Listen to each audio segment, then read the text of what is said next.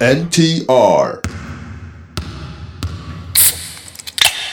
ういー皆さんこんばんは、マークトゥナイト NTR トニトニです。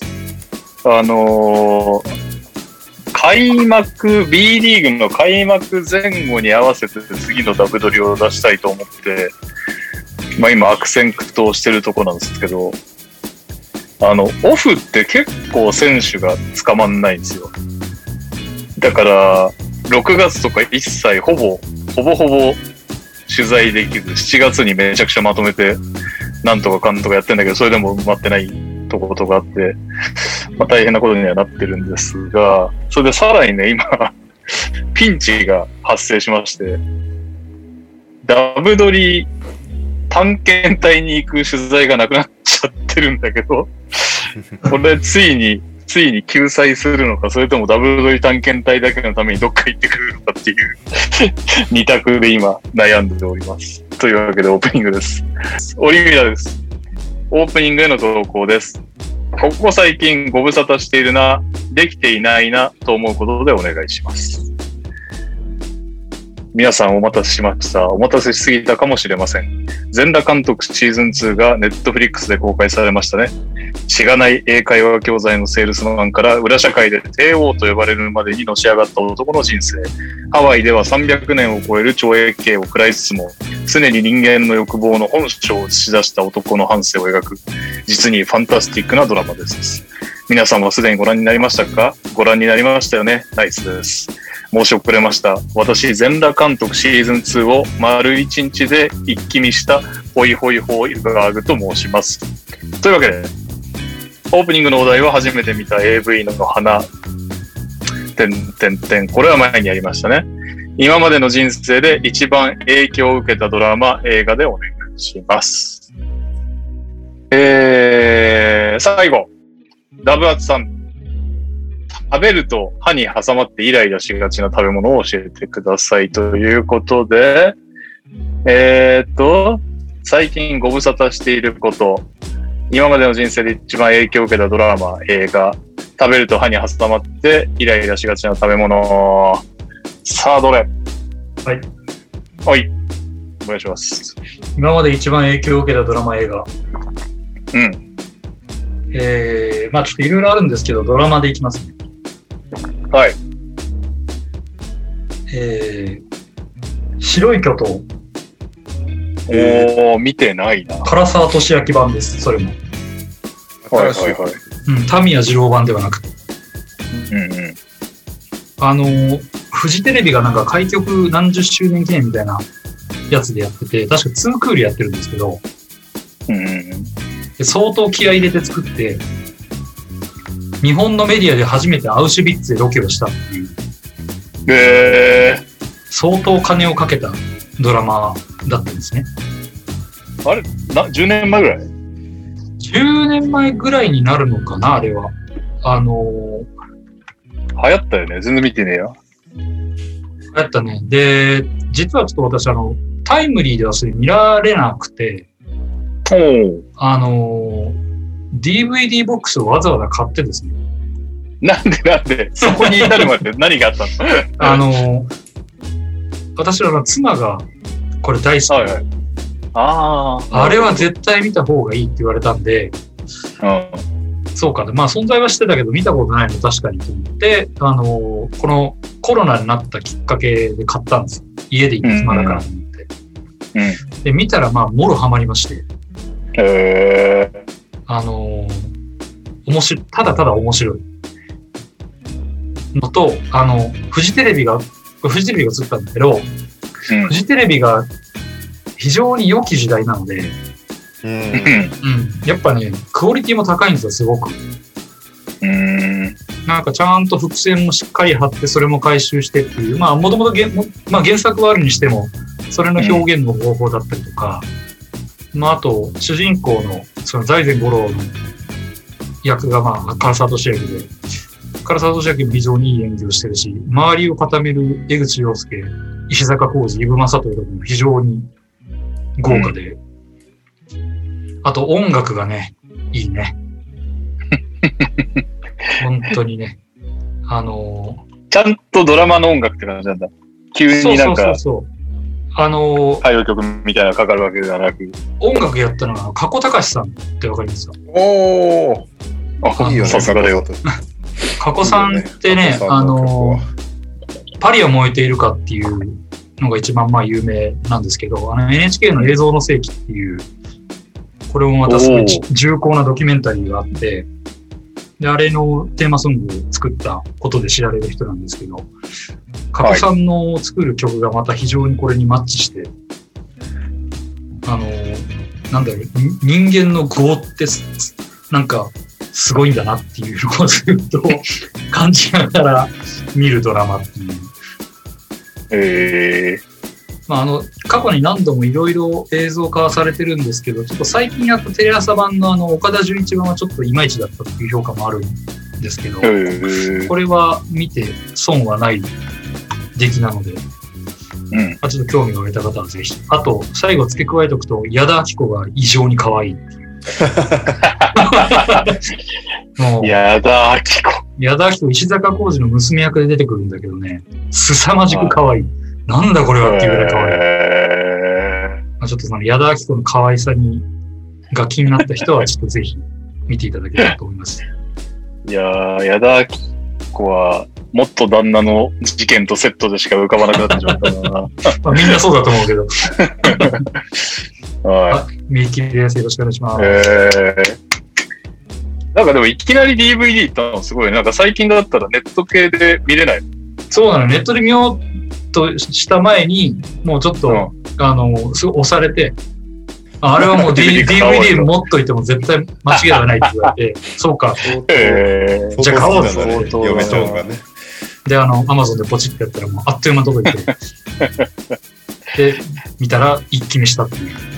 えーなんか、いつかな、学生の頃から社会人のなってからが、とにかく若い頃になんか時効警察深夜にずっと見てて、ああ。すごいハマってたから、うん。そうそうそう、でなんか突然思い立ったようになんか DVD を見つけてボックス買いして、改めて見たら全く面白くなかったっていう、辛い思い出が。ちょっと若い頃でやっぱ感覚変わるよね、残念ながら。おっさんになってくるよね。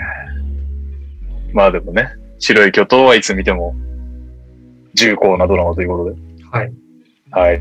では、整った方います他に。うーん。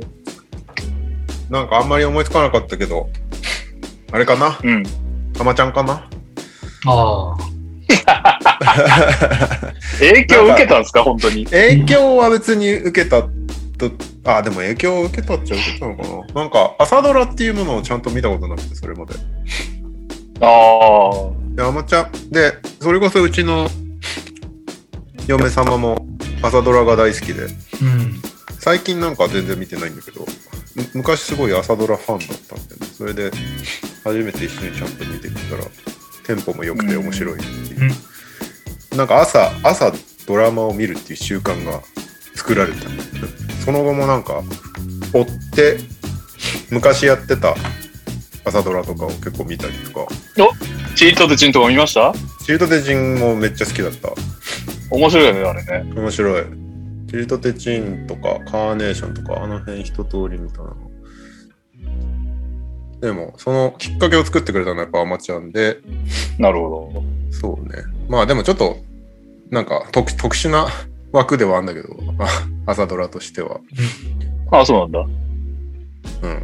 工藤館、工藤館節炸裂っていう。そうそうそうそうなんでちょっと特殊な感じではあるけど、なんか当時ね、なんかツイッター界、ツイッター上でもすごいアマちゃんってなんか評価されてて、なんか漫画家さんとかが、みんなしきりに見まくってて、で、なんか自分のタッチでアマちゃん書いてたりとか、 すごいなんかツイッターが賑わってる時期があって、それもなんか影響してた。あなんか、スタウダマイヤーそうなんそかうこ。らってたやつって、あれ、アマちゃんか。そう、アマレちゃんでしょ。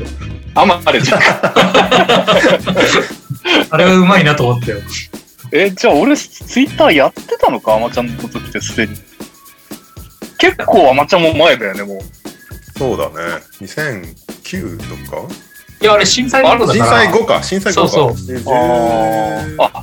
そっか、じゃあ始めてたのかもしれないわな。じゃあまだその時、両方やってたな、じゃあ俺。個人アマチュア2013年度ですね。あー。なるほど。だからなんか、ああいうクドカンのすごいコメディタッチと軽快な感じから、でもみんながどんどん気づく、ああ、もうすぐ震災になるっていう、 あそこに向かっていく辛さと両方ああったドラマだよね。ーなるほどね。ちなみに言っておくと、能年レナが可愛いです。 みんな結構今まで出たやつもなんか女優に反応してくれるって。麻生久美子綺麗とか、橋本愛綺麗とか、チャット欄にありますね。久しぶりにその自分の中のこう、好きな芸能人聞かれたと聞かれた時に答えよう枠が更新されたが。あのおまであ、あのドラマでね。そうそう。俺らはそれしか。か知らねえから。そうそう、今まで全然持ってなくてさ。あ、じゃあこれはもう能年レナって言ってけばいいんだっていうぐらいハマったからね。影響を受けたんじゃないですかね。そういう意味でね。はい。大西レオでです。すよね。ええーーはい。最後。だいぶ考えたんですけど、うん。なかなか難しいな。えっと、影響があるかわかんないですけど、一番ハマったドラマ。うん。えっと、もう毎週、家に頑張って帰って、かじりついてみたっていうドラマが一個だけあって、おもう、3年 B 組金八先生ですね。おおーおーどおの、ーどのシーズンだろう。えーっと、上戸彩上戸彩。その前ですね、第5シーズンかなんかで、杉杉田薫風間君の主人公杉田薫だいぶ、だいぶ、杉田薫だ。俺、杉田薫に似てるって言われたことあるんだよな。 確かに。 どうでもいい、どうでもいい情報ですけ ど。はい。風間くんが出てたシリーズがあって、それなんか結構いじ,、いじめとか、学級崩壊みたいなテーマでやってたんですけど、うんあのなんでハマったかっていうと、僕がちょうど3年 B 組の時にやってたんですよね。おーなるほどね。なるほどね3年 B B 組だったの組にね。はい、属してて、確か1999年とかだったと思うんですけど、それで、まあなんか同調というか、同じ3年生でっていうのですごい金八っていうものを知って、熱中して見てました。で、そのシーズンはそんなに取り立てて可愛い子いなかったんですけど、その流れで次のシーズンで見た上田彩がすごく可愛かったです。おすすめです。上戸やら、あれだっけなんか、性同一障害の声。性同一って、ん性同一障害って言うんですかはああ、うんうんうん LGBT い。の発俺は、俺信は、的みたいな感じで、なはあい、言ってたシリーズですね。ーうんあれ、シーズン何だろう上戸シー彩。ズン6じゃないですか、上田屋が。多分。僕、そんな前なの2001で、年。 2002年とか1年とかじゃないですか。多分あ、まだ学生。そっか。にゃおが高校生だもん。はい。で、まあ、金八シリーズは大体毎回、ジャニーズが何人かずつで出ると思うんですけど、うん。第5シーズンが風間くんと、えっと、亀梨くんって出るんですよ。風間くんって誰えあの、ジャニーズの子じゃなくて、はい。有名風間俊介って。風間俊有介名、でし有名。ょ有名でしょ。ジ有名です。今でも結ャ構ニ出ーてまズ、ジャニーズなのに役者しかやってなくて、る子でしょやば。す。そうあですとそ知うでらない。ディズニー、ディズニーオタクだわよ。かん ない。ディズニーだったっおお。けあ、ディズニーだったっけす。なんでまあ、ジャニーズファンも、ちょっと金八先生はぜひチェックすると、若かりし頃のジャニーズがいっぱい出てるんで、とても楽しいと思います。はい。うんにゃおです。よろしくお願いします。ええー間に合いましたね。あ会社の後輩があれなんですよ、おお。金八金八ファンがいてあの金八の DVD ボックスを買ったんだってごそみうん な。DVD 買うんだね。金八ぐらいになるとさうすごいんだよ、量が。ああ、ああ、ああ、何十枚みたいな。そう、完全版みたいなやつがあったんだけどさ。うんで、なんかあ最の、初の腐ったリンゴ的なやつからってことそうそうそう、全部入ってるっていうので、これなんだっけなと思って、どうだったっけって今調べたらさ、うんあの、全85枚なんだ よ。やば。値段がね、値段が定価23万3750円っていう。凄まじい額なんだよ。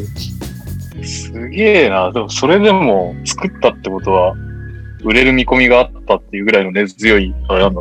まああ、金八ファンはね、多いからね。やっぱすごく、あの、ああのビギナー、ビギナーですらない、見たことない人の質問していいですかはい。金八先生って、そのなんか、代替わりとかせずずっと武田鉄矢なの。金八はずっと最初から最後まで武田鉄矢でしょ。あ、でも完結したってことうん、確か。ファイナルみたいなのがあったなるほど、なるほど。金八はずっと変わってないはず。生徒はもうとにかくえシーズンごー、とには変いわっはて いる。はい。確かになるほど生徒毎回一緒だったら面白いですね逆に プレイがあるだろうみたいになるの。先なるほどなるほ生、ど先生系は結構一緒なはずですよ。続くはずで。おー、あ周りのそうなんだ。ちそょうなんいだちょい変わるぐらいで。はい。うーん。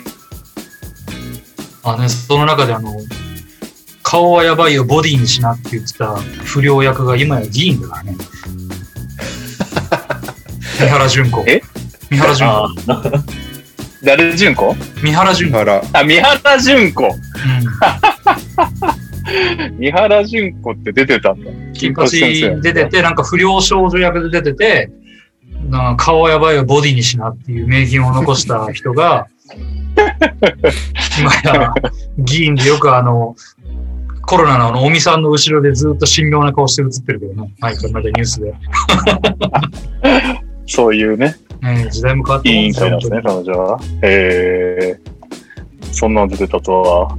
はい、というわけで、ギリギリ間に合った方、今までの人生で一番影響を受けたドラマ、映画。映画でもよかったんだ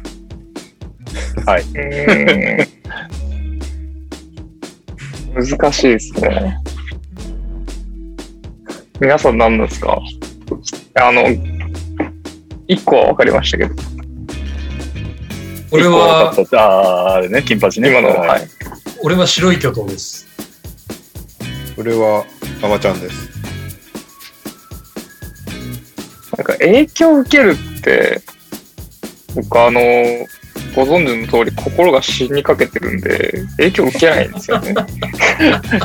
あの感情移入とか全くできないんで、まあでもなんか、い一番ハマったみたいなんでもいいんじゃないそれで言うと、映画でいいですか映画でいいよう。ん。コーチカーターは、めちゃめちゃ見てますね。意外とディズニー系じゃない。そうね。ディズニーに影響を受けてたら、それこそ頭の結構お花畑状態じゃないですか。俺はそうフいうァンスタなンのスかなバのカにしてるのか。えだって僕が例えばですけど、レミの美味しいレストランに影響を受けて、料理をすごいしするようになりましたとか、別にそうはならないなっていう感じですね。それは別になってもそんなに 悪いことではないまあコーチ方はすごいよく見ました。小学生とか多分中学生くらいの映画だったと思 うんですけど、うんうん。なんか、まあバスケやってたっていうのもありますが、影響を受けたというか、まあ、すごいよく見たっていう感じですかね。はい、すいません。広がらずで、カズマです。よろしくお願いします。で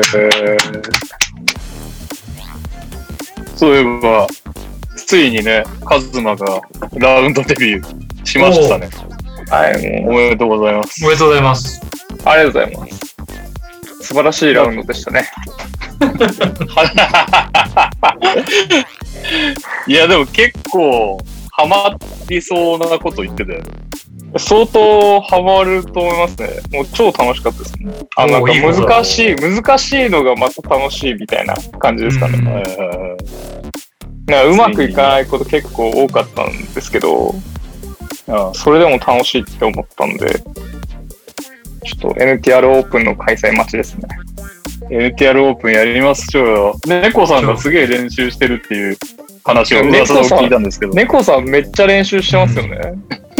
練習してるけど、あの、その姿を見せたくないっていう話を聞いたんですけど。インスタとかには載せてますんで。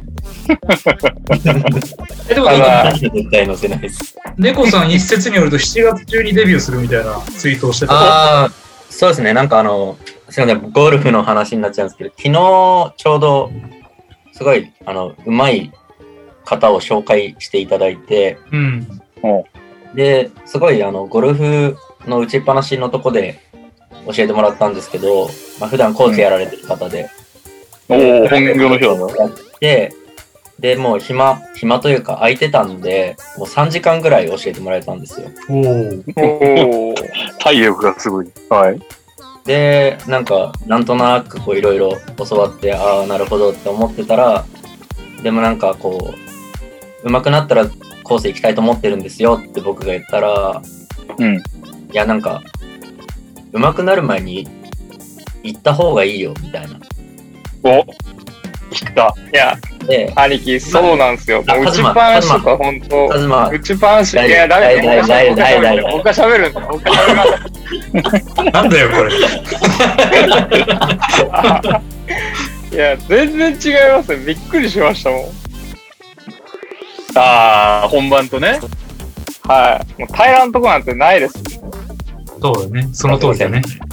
俺、カズマと一緒に行ったんだけどさ、結構、コースが大変で、あの、普通、割と T グラウンドだけは平らなコースが多いんだけど、T グラウンドも微妙に斜めってて、本当にどこも平らじゃなかった。いや、デビューにしては結構ハードなコースだったと思うよ、そこは。ねう。んあと、泥が結構きつかったですね。あ、まあ、雨上がりだったもんね。前日までの雨でもう下がちょっと厚めに入ると泥しか飛ばないって いうすごい状況というねパター大事ですね。うん、そパのタ通りーだわ。余裕余裕っすよぐらいの感じだったもんねやっぱり練習のところの練習、パターの練習のところだともう余裕っすよみたいなこと言ってたんですけど、いざ出たらもう全く力加減わかんなくて、ズタボロでしたね。まあ特にあそこグリーン難しいからな。広いんだよねグリーンがね広い乗せだと思ってもそっからが、そうそうなんか、これだったら乗らない方が良かったみたいなこともあるもんね。確かにうん。ウェッジが使えた方がいいや、みたいなこともあったから。じゃあ、早く次やりたいですね。ちょっと NTR オープンの目標を決めよういつやるかというかレオさんそうそうちょっともうにゃおにゃおまで始めたからにはレオさんもやらないとそうねこ。れはそうねレオさ、ゴルフやるならどっちだ、うーん何回か打ちっぱなしは行ったことあってその時は普通に右でやってるななんか人に借りやすいし確かに。でも、そもそも左投げ右打ちだから、やっぱり右なそんうだよそうね野球が右だからね右なのかうなっん。て右でなるほど、なるほど。レオさん、実はコソ練してるんじゃないですかしないよ確かに近いところ聞いてる人でやる人いるのかなまあ、あと3人いたらちょうどいいもんね。確かに。うん。何人で回るもん4人1組が基本。なるほどまあ、でも、うんあの、最低2人いれば、1組は成立する。ツーさんとかかになるのがさ、まあ、最うん最低かミニマムかな。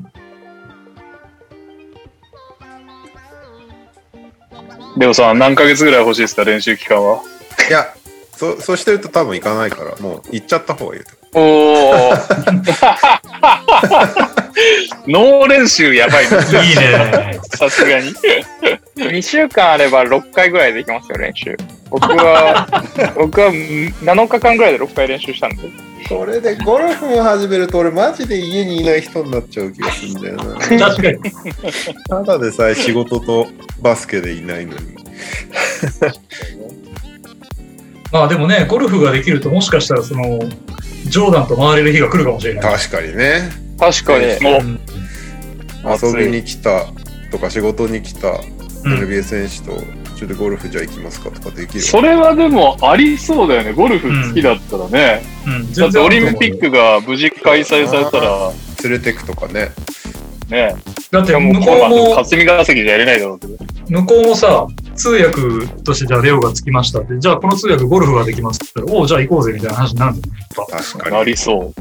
うんやそるかしたらもう人数合 わせ、人数合わせ僕らでいいじゃないですか。 収録もしましょう。俺もキャディ役でいいから行きたいわ、そしたら。全然 LINE 読めないけど、と冗りあえ談ず持って走る。いや、ジョーダンのキャディーやったらめちゃキレられそうなんだけど、気の せい。クソ怖そうなんですけど。友達やったことあんだよね、ジョーダンのキャディ。ええへえ。なんかニュー、ニュージャージー時代ね、あの、キャディの、夏バイトしててキャディの友達が。ー、ああ、ハウスキャディーで、はい。で、なんか一回やったことあって、服がえぐいっつってた。ー、うわ、えぐそうええー、最速でいつですか ?8 月末くらいですか最速で。結構暑い。てなんかか、ちなみになんだけど、すでに、俺とカズマで回った日も暑くて、焦点しっかけて30超えてたらいやももう死ぬかと死思にそうになりましたよね。暑いのやだなぁう。初の秋、秋口やりますから高いけど、10月とかね。なんかねねゴルフ、ゴルフコースを回るのはやりたいのよ。なんか自然を楽しめそうだから。いや、もうめっちゃ走りますよ、レオさん。そうか。あ、ここ、カート取れないですから。だから、涼しい日がいいな。うん夏はちょっときついな。 どっちにしそ10うねろ月、11月。 8月いっぱいはパラリンピックだ。無理だ。あ、そっか。夏は安い分暑いからね。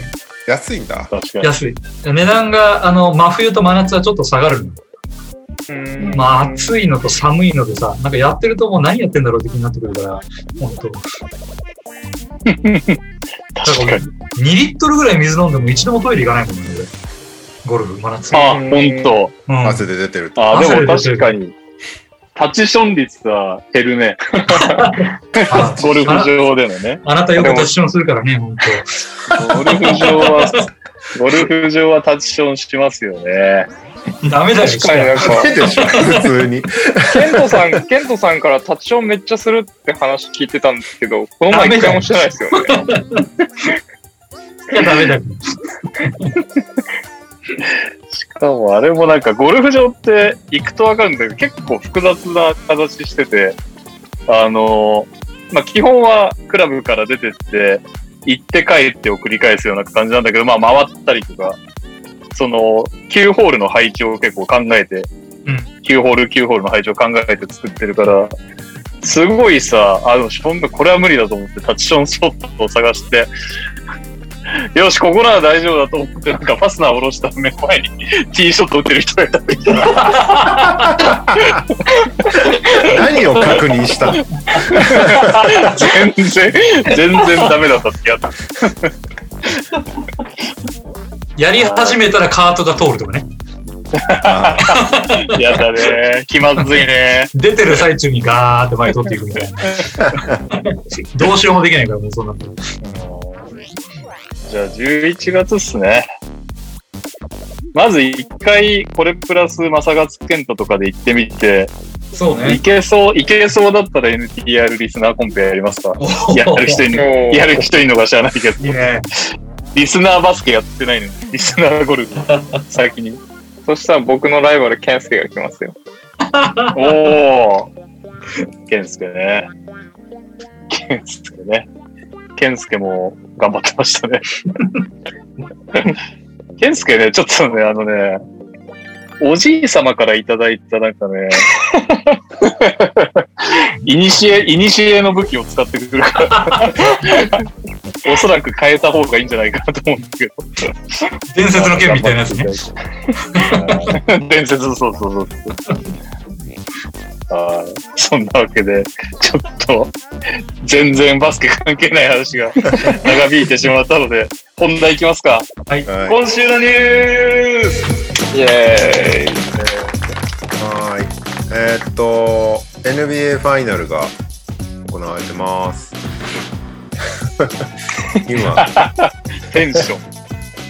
えーっと、それぞれがホームで勝ってるって感じだよね。2勝1敗でサンズがリードしてる。うんなんか徐々に徐々にバックスが良くなってきてる感じがするけどね、このまま行くとどうなんだろうって感じするし、サンズはサンズで、怪我人がね、シャリッチが ACL やっちゃって、でもクレイグは結局大丈夫だったのか。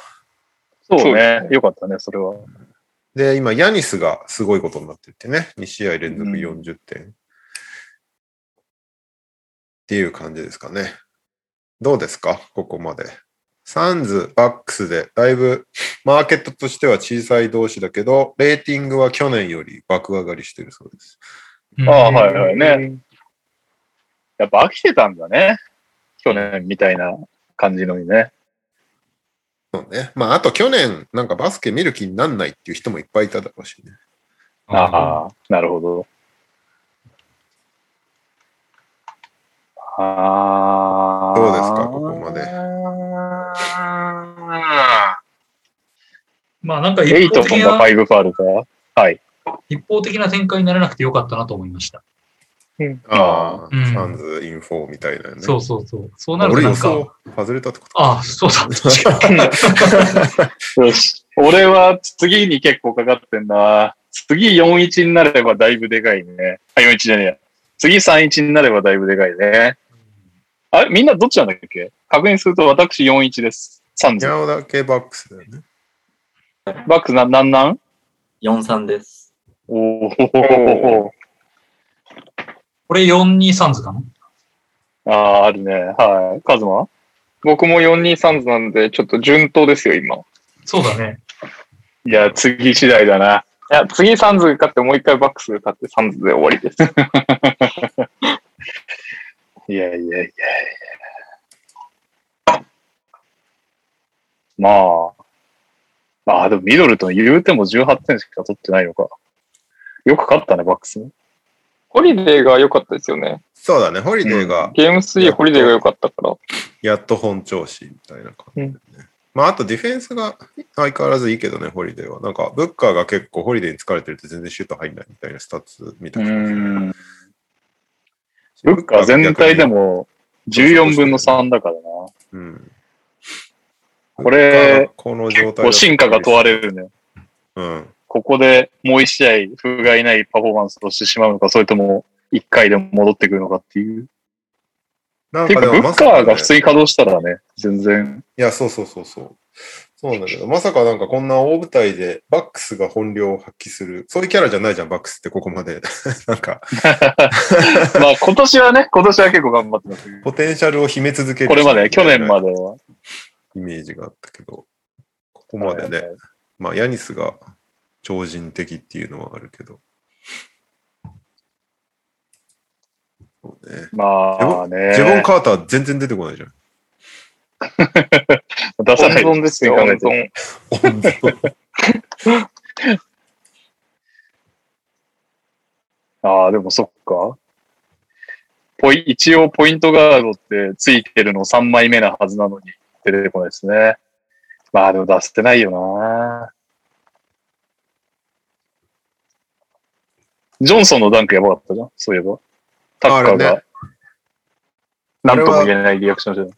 どう思うオフェンスファールだと思ういや、あれオフェンスファール取ったら寒いっていうか、あれあれの中にはペ、あの、なんだっけディストリックエリアにはいなかったんだっけいなかったはず。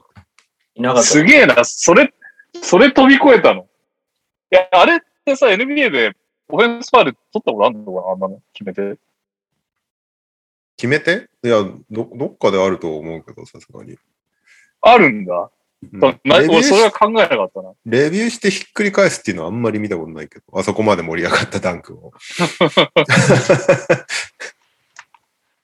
チャージング取りづらいよな、あんなの。新しいミームが生まれてたね、タッカーの表う情。ーん いや、逆に、ルール的にチャージングなんだとして、審判がチャージング取ったら、偉いっちゃ偉い。そうね。俺が審判だったらビビって取れないな。うん、そうだね。全然3歩ぐらい前にいるね。すげえな、それ飛び越えたの。うんやばいな、ジョンソン。そんなキャラだったっけまあ、飛び越えたっていうか、タッカーがもう倒れかかってるみたいな。あ狙いに行ってね。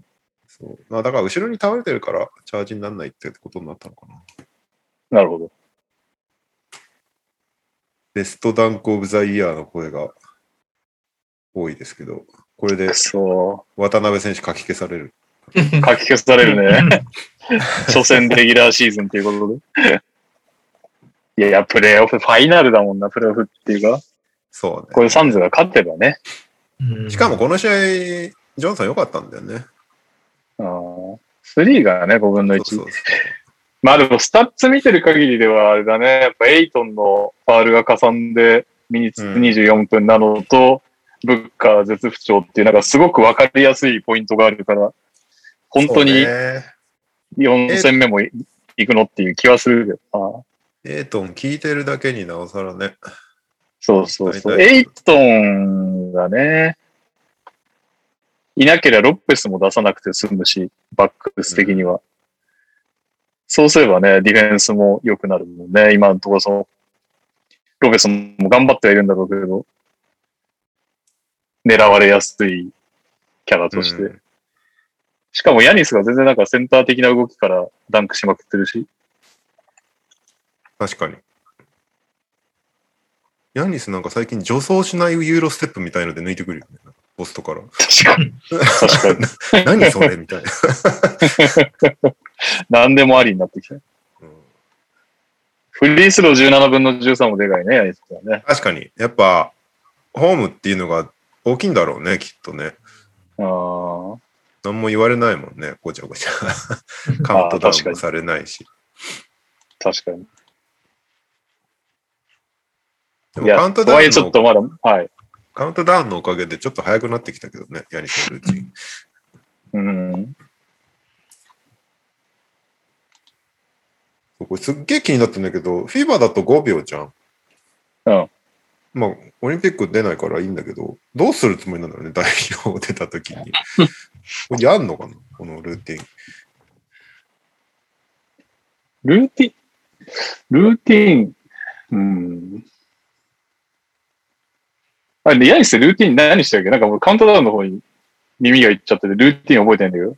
もボらーうル回し前たにりましてるずんだ、けもらう前にまず、なんか2回ぐらいシュート打つ練習をしてて、もうその時点でハーデンはぶち切れてるんだけど、どそれぐらいやらして やれよ。だって、それルール上かん大丈夫でしでもその間ずっと審判がこう待ってないといけない、ボール持って。 ょ。あー渡しちゃってもい。なるほどねいっていうね、本当なのね。そうなんだ。強制的に渡されることもあるんだ。で、ボールもらってから、すごいでかいため息をついて、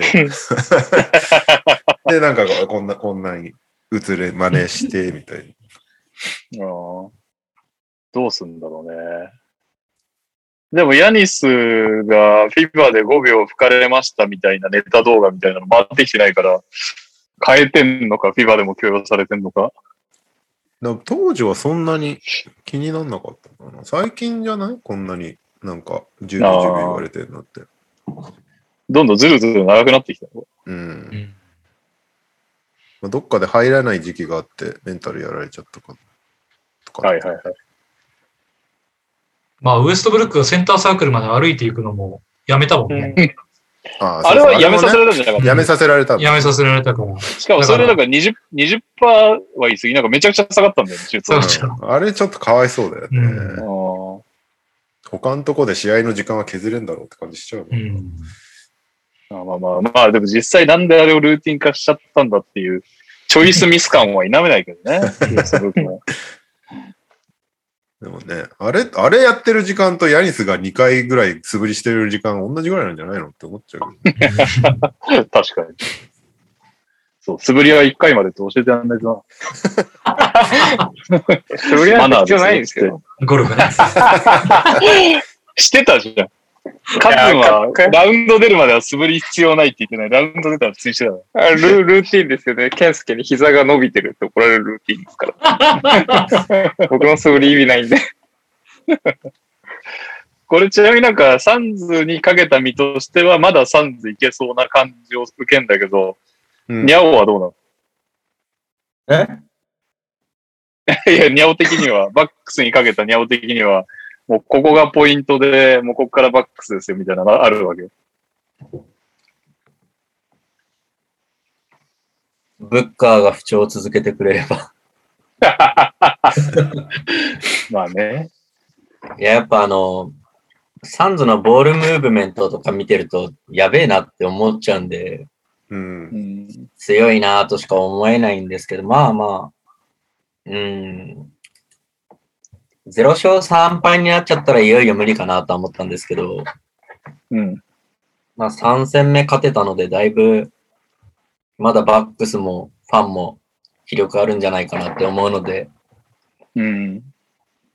ね、あ、明日でしたっけ第4戦。明日、明後日。あさって。あさっての第2戦、勝てれば、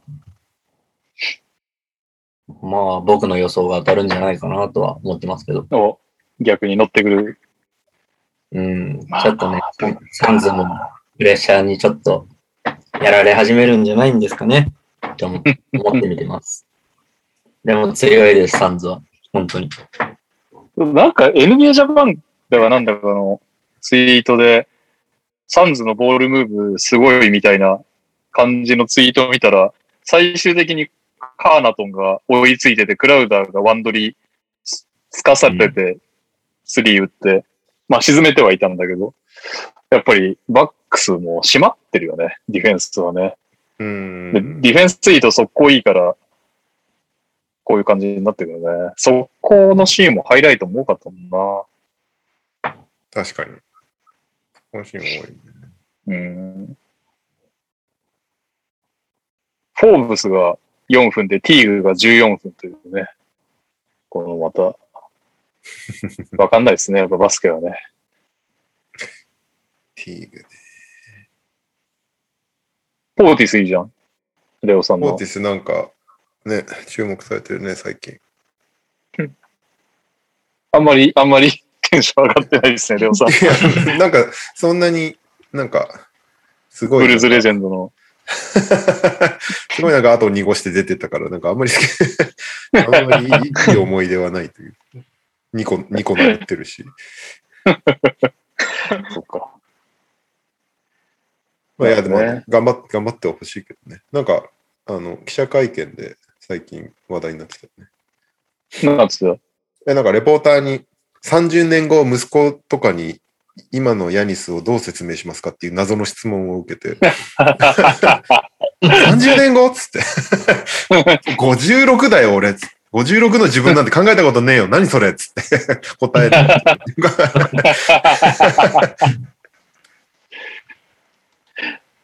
そっか。ってことはもう26なのか、コーチです。まあ、そう、そんなもんか。いやいやいや、よくやってんな、バックス。ロペスの守備は、守備は、どうですかちょっと良くなってる感じですかね。やっぱり1戦目と比べると、あの、タコられた。まあ、つっても21分しか出てないからな。そうそう。だから前ほどなのかも。まあでも隠し続けてるみたいな感じはするけどね、やっぱり。うんでもそう考えると、あのなんかやっぱり、ロペスを隠すためにもホリデーとかがむっちゃ動くじゃん。うんうん。あれやって40分出場して、フィールドゴール14分の8、スリー10分の5、アシスト9ってすごいですね、ホイデーさ、うんんこの試合は。第3戦のホリデーはすごかった。うん。そしてミドルトンがピリッとしないまま。そうなんだ。そっか、だからミドルトンのガチャが4戦目で来たらちょっとサンズもうかうかしてらんないよね。ついにミドルトンがファイナルで火を吹けば。なんかどっちのチームもそうだけど、本当に 単発ガチャになっちゃってて、全員が揃揃わないっていうかなかなか、確かにね。なんかあ、でもこ、こういう、サンズちょっとこういうこの試合はクラウダーガチャをゲットしたのに負けるっていう、ちょっと一番サンズ的には嫌なパターンだよね。そうだね。クラウダーの7分の6。うん第一戦無得点とかだったからね、確かまあ、大体そんな感じだよね。無得点にもう次に18点やるイメージある。クラウダーなんか全員が全員すごいねみたいな試合を一回見ときたいな。バックスもサンズも全員すごかったみたいな試合が一回。うんそういうのって起こりえんのかな起こりえんあんまり見たことないよね。でもねうん大体どっちかが勢い飲まれちゃって調子悪くなってみたいなのあるけど、あー最後まで全員シュートが入り続けましたみたいな試合をちょっと見てみたけど、まあないだろうな。 3x3 的な。うん。まあそうね。まあブッカーだな。ちょっと俺、バックスが勝ったらホリデーとミドルトンに土下座するっていう話しちゃったからな。YouTube で。なんとかサンズに勝ってほしいですが。でもこれなんかあれだね、ホリデーには土下座してもいいけど、ちょっとミドルトンはちょっとあれだね、 カンファレンスファイナルがすごかったね。ファイナルいまいち感が出ちゃったんですよね、ミドルトンさん。なんでブリッジスとかに使えても体格差はあんのにね、ミドルトン。幅とかでいけそうな気がするんだけど、あの手の長さがうざいのかな。なんかね、カンファレンスファイナルがすごすぎた分っていうのもあるだろうな、印象として。まあそうね。あれが上級してたのか。今がノーマルミドルトンに、俺たちのミドルトンになって帰ってきたのかもしれない。まあ、第一戦は良かったけどね、ミドルトン。あ、そうだっけ29点とか取って。 29、あれ第2戦がひどかったんだよね。11点とか。戦がそうそうそう、11点とか、全然シュートも29、11、18、58。いやー、やっぱり20点は切ってんだよね。まあまあ、でもそれなりに取ってるのか。はい。ですかね。なんか言い残したこと。あ、誰ですかみんなちなみになんだっけ、あれ。ファイナル MVP 予想。 そんなしたっけしましたね。 早もん勝ちしてきましたね。俺、ジェイ・クラウダー だ。やったじゃん。18点。やったじゃん。 18点きましたよ。おー、そっか。あれ、俺、ブッカーにしちゃったな。右さんクリポで最初に言いましたよね。クリポ、あ、ここれれ一ク本リでップすあねんじゃないいやー、取ってほしいね、ぜひ。あれ、クリポ・エイトン俺ブッカー。あれニャオどっちだっけなんだっけヤニミスドルトンじゃないですか。あれ、ヤニスでしたっけあれ、ミドルトンミドルトンな気ミドがル。トンって言いましたよね。ね俺もミドルトンな気が。ヤニスにしよ うよ。ヤニスあといれいタな。ッカー、タッカーじゃなかったっけおい。ロロロ、ロロ、ロロ、ロロロ。ロ、出てすらいないいや観客席にいるかもしれないちょっと。 バッバックス選んでる時点でもうほぼほぼ勝ちですから。まあ確かに、これで、これで優勝したら、まあもうね、すそごういで。しょそうでし一ょ今人が好きですよ。流れはバックスだからな、今。そうですよ。いやいやいや。一回な土日とかはないんだっけなんか、まあでも俺も別に時間空いてねえからな。何が一回なんか、N、NTR って一回も実況的なのやったことない。ああ、確かにないね。いながら。ね。そうそうそう。ああ、確かに。って、今、すげえ適当に思いついたけど、日程、試合日程をもう把握もしていなければ、自分の予定もっていう。はい。次の試合が木曜日10時から、でも無理だな。えっと、第何戦なんだこれ。次が4でしょ第5戦が日曜10時、えー第6戦あれば水曜10時、ああ、第7戦金曜10時ですね。なるほど。やれるとしたら、やめましょう。でも金曜はあれだ。金曜ってあれじゃん。ん国民の休日的なやつじゃないそうなの23だよね。あ、そっかそっか、そこ連休なのか会社はないよ、俺。か開会式に合わせてみたいなやつだっけうん。スポーツの日だ。はい。なるほど。盛り上がんね え。やる気がまないあでの、もさすこがれに。第7戦だからね。第7戦ま23で、まで伸びなそうじゃないですか。第7戦まであればやる、 やりますか。第7戦まであれば。なんか、でも、実況的な、みんなで見ながらワイワイ喋るのはやってみたいです。そうね。で、まあでも、オリンピックとかでもいいしね、別にね。そうですね。ツイートを僕、そういうのしたんしたんですよ。やってみたいな、やりたいな、みんなで、みたいな。そうなの。はい。そしたら、バボさんにおめえ喋んねえだろって言われたんで、ち ょっと、ちょっとやってやろうかと思って。的確。ひたすらにゃおに、 今のプレーはどうって聞く感じになってる。刹那ですよ、刹那。バカにしてる。クリスさんをバカにしてないから。いやいやいや。いいところを真似ていくのに。裏でやってる楽天の放送は、佐々木クリスさんですね。すげ本え。物の。本物あでれ、し実た。況、実況、渡辺哲夫さんってこれ、佐々木クリスさんの事務所の社長じゃん。ああ、なるほど、なるほど。別に普通に本業やってた人が、あ、そうそう、いや、もちろそんう、そっち系のフ会リ社ーをアナウンサーで、全然現役で実況やってる方なんだけど。はいはいはい。そうなんだ。水田コチュースデーさんからチャット欄、オリンピックは BS 放送しかない噂ですけどっていう話を。マジでうち BS 入んないんだけど。なんかアルゼンチン戦しかやんないみたいなことじゃなかったっけそうなのあなんか地上波あれでしょオリンピックってさ、あのーオリンピックのサイトで全部見れるよね、確か。アプリがありますよね。あそうなんだ NHK あースポーツっていうなアんプかリリオ五輪マジで全部オリンピックのサイトで見てた記憶がある。なるほど。僕もそうっすね。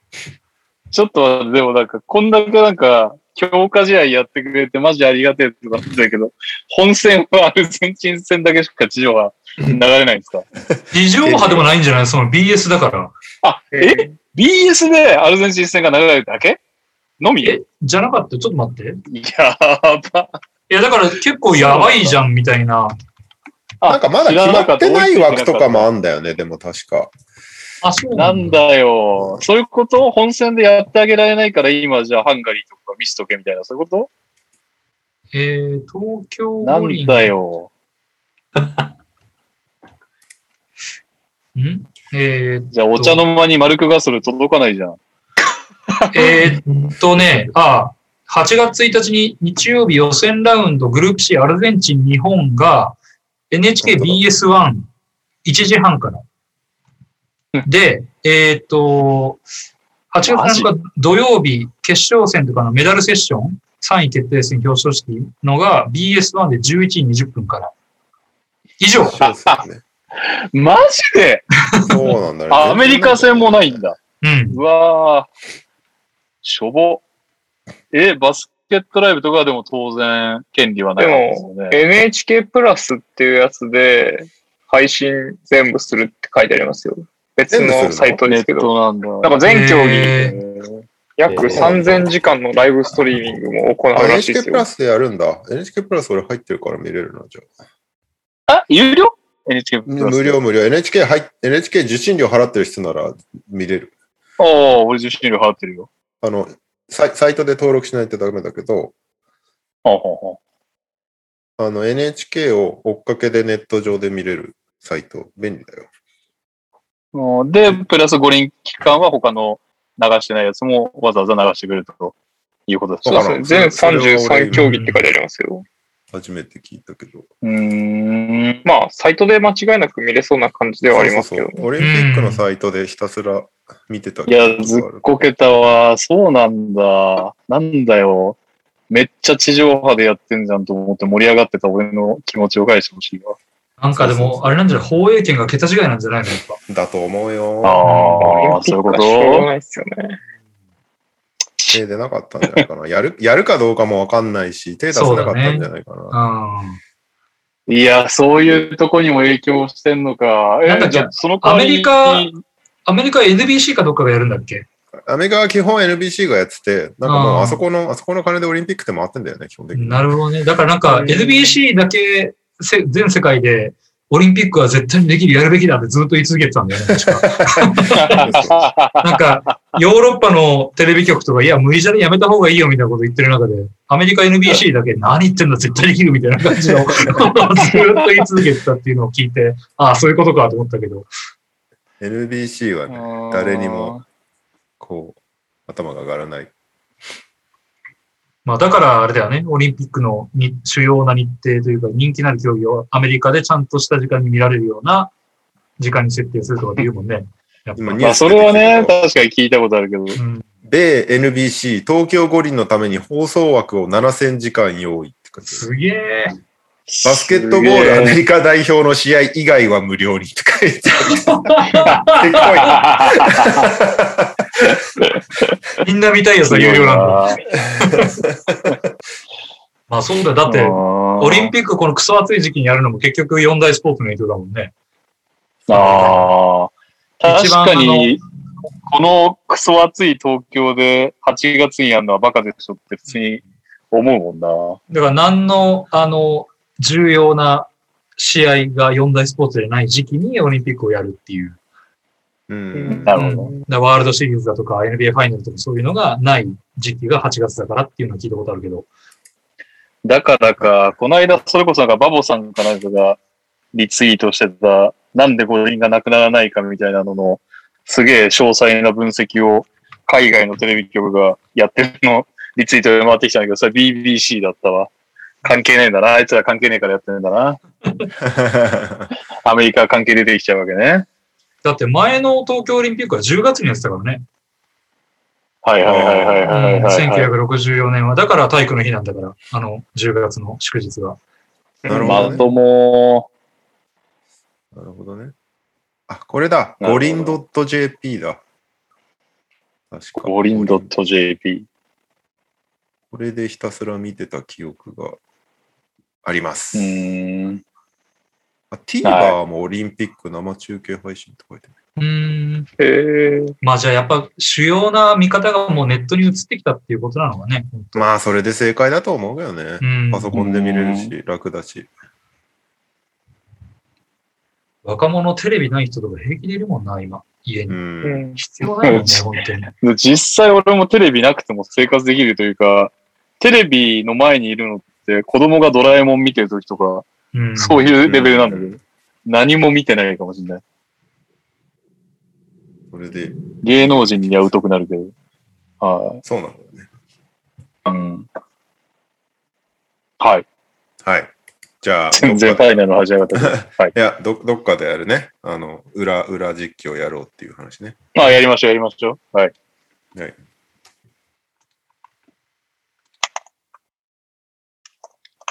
お次の。じゃあ、NBA ファイナルはそんなとこですかね。えー続きまして、一応もう少し NBA の話をすると、コーチ人事がなんかいろいろと決まり始めてますっていうね。うんえっと、はジャマール・モーズリー、ダラスのアシスタントがマジックのヘッドコーチに決まりました。おー。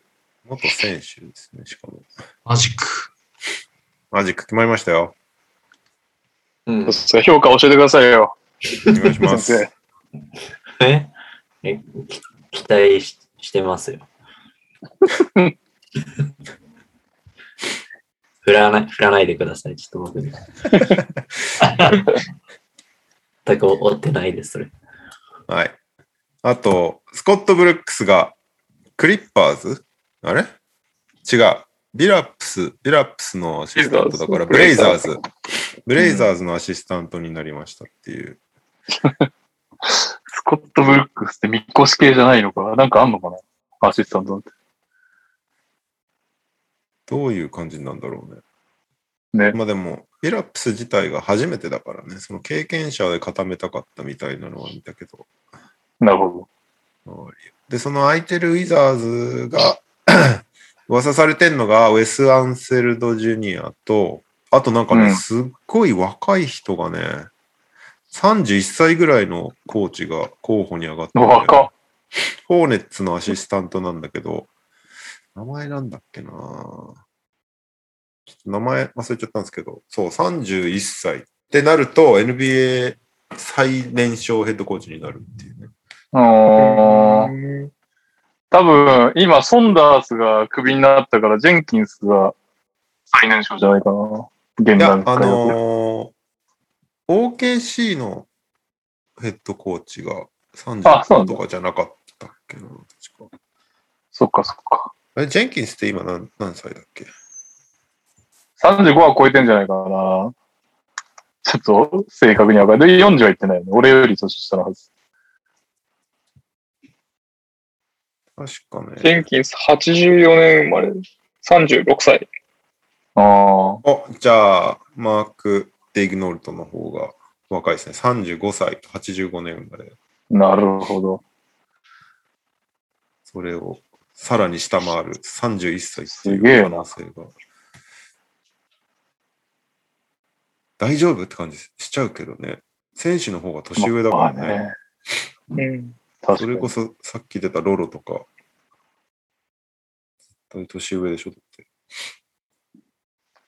確かあにね。とは、ペリカンズのコーチに先週クイズで出たウィリー・グリーンがなるかもしれないっていうおおお。お急に。タイムリー。え、今どこが空いてんのえーっとね、ペリカンズ、ウィザーズ、あ、ウィザーズか。のみ。なんかなあとどっか、何てたっけななんかそんなもんだった気がするな。大大体埋まったんじゃないしかも結構黒人のヘッドコーチ増えた気がする、このオフシーズンで。 やばい。また、レイチェル・ニコルスが激おこだよ。レイチン・ニコルス結局 NBA ファイナルのサイドライン干されたからね、あれの影響で。 まあ、それはそうなるわな。 かわいそうだけども。 えー自業自得かわいそうだけど、バカすぎるようなマイク着てなかったわさすがに。 バカすぎるでしょ。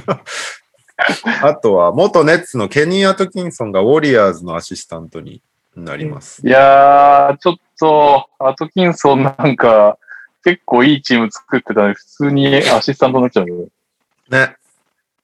水田こちるていさん、ボストン決まりましたっけボストンはあれだよね。井戸かだよね。イーメン・井戸か。ああ、そうだ。俺もね、黒人元選手だし、マジックのモーズリーもそうだし、ウィリー・グリーンもそういうことになるのか。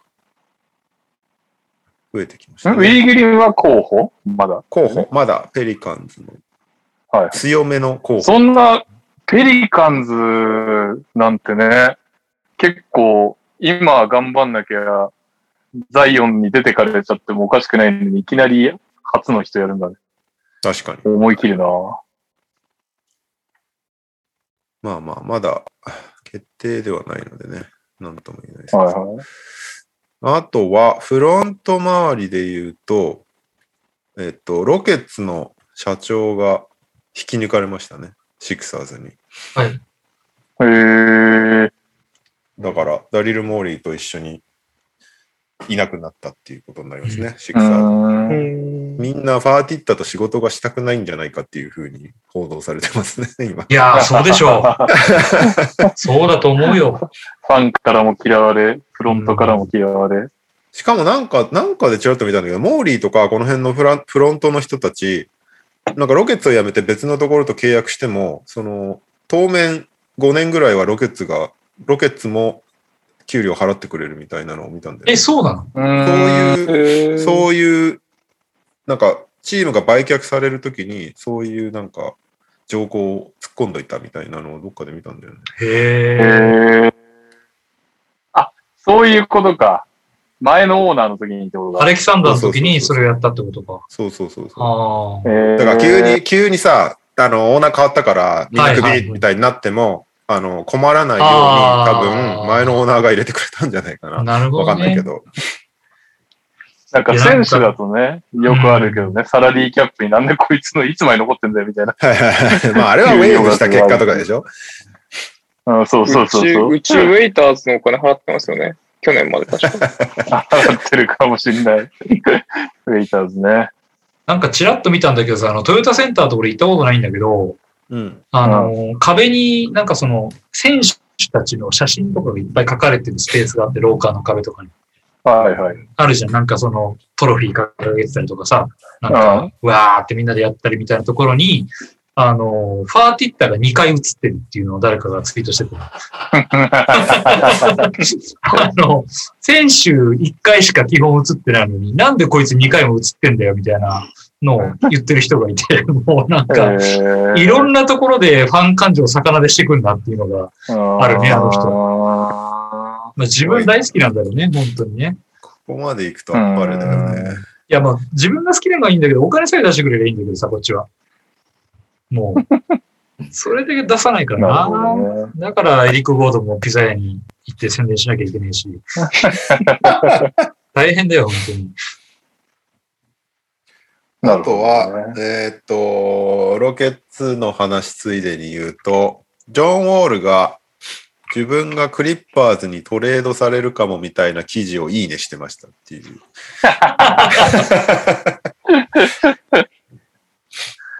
あ、どうト今日、レクリッパーズ今日トレなーんか、ドう案ん。はカズンズ好きなんじゃないですかトレードあ案は、マーカス・モリス、パトリック・ベバリー、ラジョン・ロンド、ルーク・ケナードがヒューストンへ。うんそして、ジョン・ウォールとロケッツの2023年の一巡目指名権がクリッパーズへ。サッカーですね。もう、処理したくてたまらないっていう感じ のボールを。 一巡目つけてまでもう、放出したいっていうことっていうことですかのじつけて出してるんだよね、本当に。っていうことだよねい。や、まうあんでもこれはなんかサイトが勝手にこのトレードどうみたいなのをなんかプレゼンしてるだけっていうか記事として、はいはいはいはい。なるほどこね。んなのありじゃないみたいなのを記事としてツイートしたのをジョン・ウォールがいいにしてたっていあ、だからかなんかやけに今日、その、アメリカのロケッツファン界隈でやたらウォールとクリッパーズ連中のトレード案がいっぱい出てたんだけど、う。ああ、なるうほん、あだどかもらっとだ、こうしたらみたいな、 そう、なんか、イバカ混ぜる、混ぜての人とかね、う。ん。あうんーいろいろいたけど。なるほどね、そういうことだったんだ。でも今の感じだったらもう、あれだよね。ドラフト2位指名権あんだからもう、契約切れる選手を集めたいな、ロケッツからしたら。俺、クリッパーズの契約状況知らないけど、うん。できるだけ1年で終わっちゃうようなやつ集めて、みたいな感じだよね。リビルドだよな。まあでも、なんだろう、あの、本人が出たいんだったらしょうがないけど、来年いてくれるんだったら、それはそれで俺はいいけどね、なんか、ボール。もったあいなれいもあるよね。でも、2位で同ポジ取るんだったらマジいらなくなるよね。うん、ただなんか、あの、まあ、条件はいろいろつけなきゃいけないと思うけど、あの、うん終盤そうだったように、あの、KPJ の教育役というか、なんかその、ベテランとして若手にいろいろ教えてください的なポジションにどんどん球団がシフトささせてったから、まあ、うん。そういう中では、あの、クリポほどじゃないとは思うけど、いろいろやってくれそうな人なので、まあ、ウォールから学ぶことも若手はあるだろうし、そういう意味ではあと1年、どうせもらい手がなくて、かつなんかすごくふあの不利なトレードしなきゃいけないんだったら、それでもいいかなとは思うけどね。そういう役その割役を。う受け入れるぐらいの段階になってるの かな、ウォールって、心境的に。そんなの受け入れるやつはいいね、しなそうだよいや、だからえもうい、うん。 KPJ はドラフトであの2番取れっつってんだよね。うあん。の、ジェイレン・グリーンっていう、そうだね。シューティングガードがいるんだけど、なんか、あの、KPJ 急に合間ポイントガードっていうツイートをそうそうそうしそうて、何何 みたいな感じになって読み解いてったら、そのドラフトでジェイレン・グリーンドラフトしろっていうことらしいっていう。な。うん。どうしてこう厄介なやつしかいないかな、うちは本当に。 自己主張、オーナーに始まり自己主張が強い。本当だよ、もう。まあ、うまく転んでほしいですね。はね。まあ、あとトレードの噂で言うと最近見た面白そうだったのが、あの、ブルーズのラウリー・マルカネンとスパーズのデジャンテ・マレーっていうのを見ましたね。い。おそれー。ブルーズ的にはどうなんですか俺はいいんじゃないかなかな。ラウリがそんなに痛がってないなら、出してデジャンって取れるならいいんじゃないって感じ。え、どうなんのマレーダビマレーラン。ビーン。で、あと、誰がいいんだパトリック・ウィリアムズでしょうんあと、やばい4な番。ブルーズの。ブーチーじゃないですか。あーえ、ブーチュ5番じゃないのブチェコバ。あとは、 ?4 番がいない。タイスとかになっちゃうのか。あヤンギとああか、サドヤンとかですかあ、そっか、サドヤン、サドヤンはそうだね。タイスがいるんだったらタイス5番でブチ4番の方が動けるか。サドヤンうは全然、ん。うん。で、シックスマン、コービーでしょうん。あの、デジャン・ティマレーとザック・ラビンが超長いんだよね。シアトル出身で。うーん。へえそうそうそう。で、ラ,、うん、ラビン、オービーとラビン並べててもっていうところが割とあったから今年。デジャンテの方がまだプレイメイクちゃんとやってくれるかなって感じはするからね。3がないのが心配だけど。ないですね。でもスパーズが結構マルカネンに興味持ってるらしくて。なんかスパーズっぽいじゃん、彼。確かに。お、同意見、え、マルヤあげませんよ。いやいや、マルケネンにスパーズが興味持ってるって話なん で。知らんけど。とかね。そんな噂もありまあ、すけどガードがね、重なってもいるしね、ホワイトとかいるしね、スパーズそうなんだよね。はい。伸びそうで伸びないドリー・ウォーカーとかもいるしね、2番だけど。えー、あとは、アメリカ代表戦ね、なかなかの結果になってますけど、まさかのうん、親親善試合2連敗っていうね、うん、えっと、まあ、このオリンピックに向けて新チームが結成されて、初めての親善試合がナイジェリア戦だったんですけど、87対90、3点差で負けてしまったんですけども、これでまあ、割と大騒ぎになったのね、一回。うん、そもそもこう、親善試合って負けないのよ、アメリカって。うん、うん、で、 まあ去年、一昨年オーストラリアに負けちゃったけど、はい。その親善試合の、えっと、これ、これを負けた結果、54勝3敗になったんだよね。ほうほうほうほう。なるあほの、ど。 92年以降の親善試合の成績が。で、その後さらに今日、今朝、オーストラリアに83対91で負けて、2連敗。2連敗は92年以降初。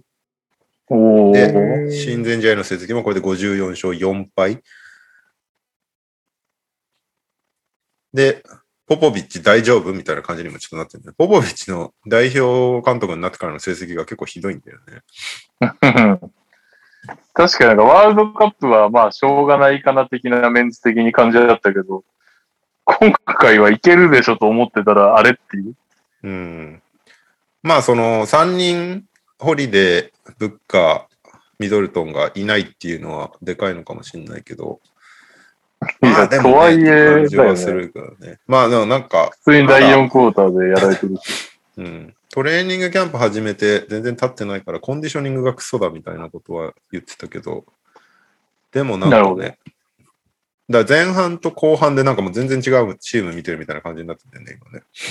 うーん。後半ほんとみんなもう疲れ切っちゃってて、今日の試合とか最後の4分半ぐらいフィールドゴール決めないまま試合終わったんだ、アメリカ。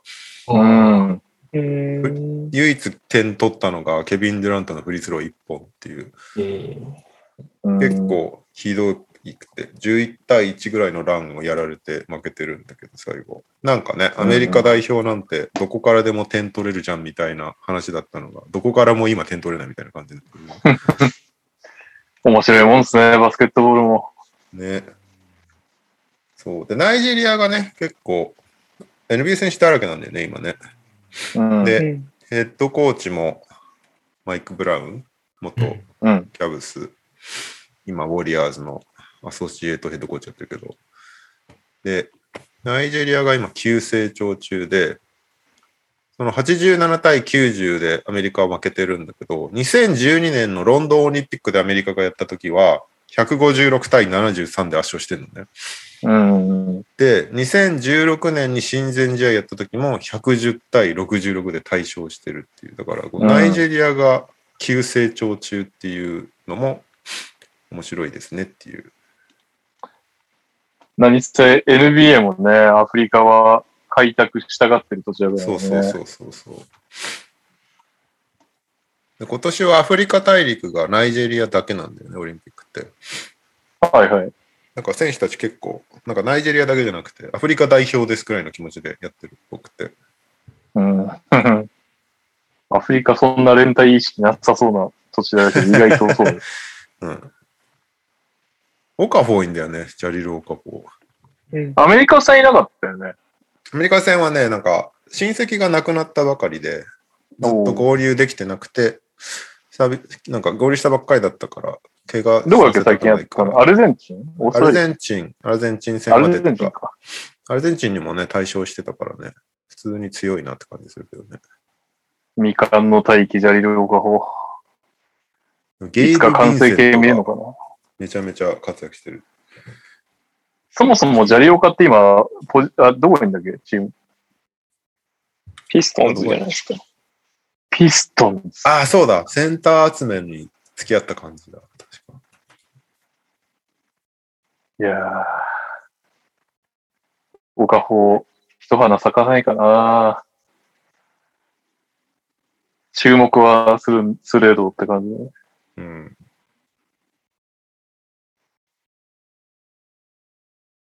はい。はい。っていう感じで。で、明日がアメリカ対アルゼンチンなので、これもこれでおー。楽しみだなって感じですけど。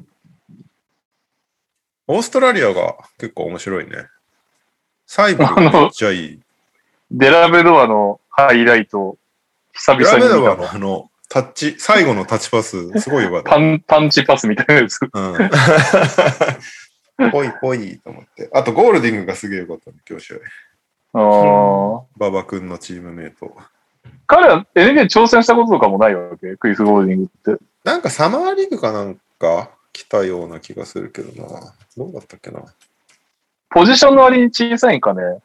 ちょっと小さいかもね。うんなんかスキルレベル的にはすごいけどね。めちゃくちゃだよね。うもん。う、シュートレンジと、シュートの速さとか。うん、 NBA 来てないっすね、一回も、やっぱり。うんなんかでも、一回サマーリーグかなんか、来てたような気がするんだけどな。確か来てるね。ダラスでやってるね、やっぱり。おーダラスがね、オーストラリアの選手と結構つながりが強いんだよね。なんか知らんけど。うん。みんなここ行くんだよね。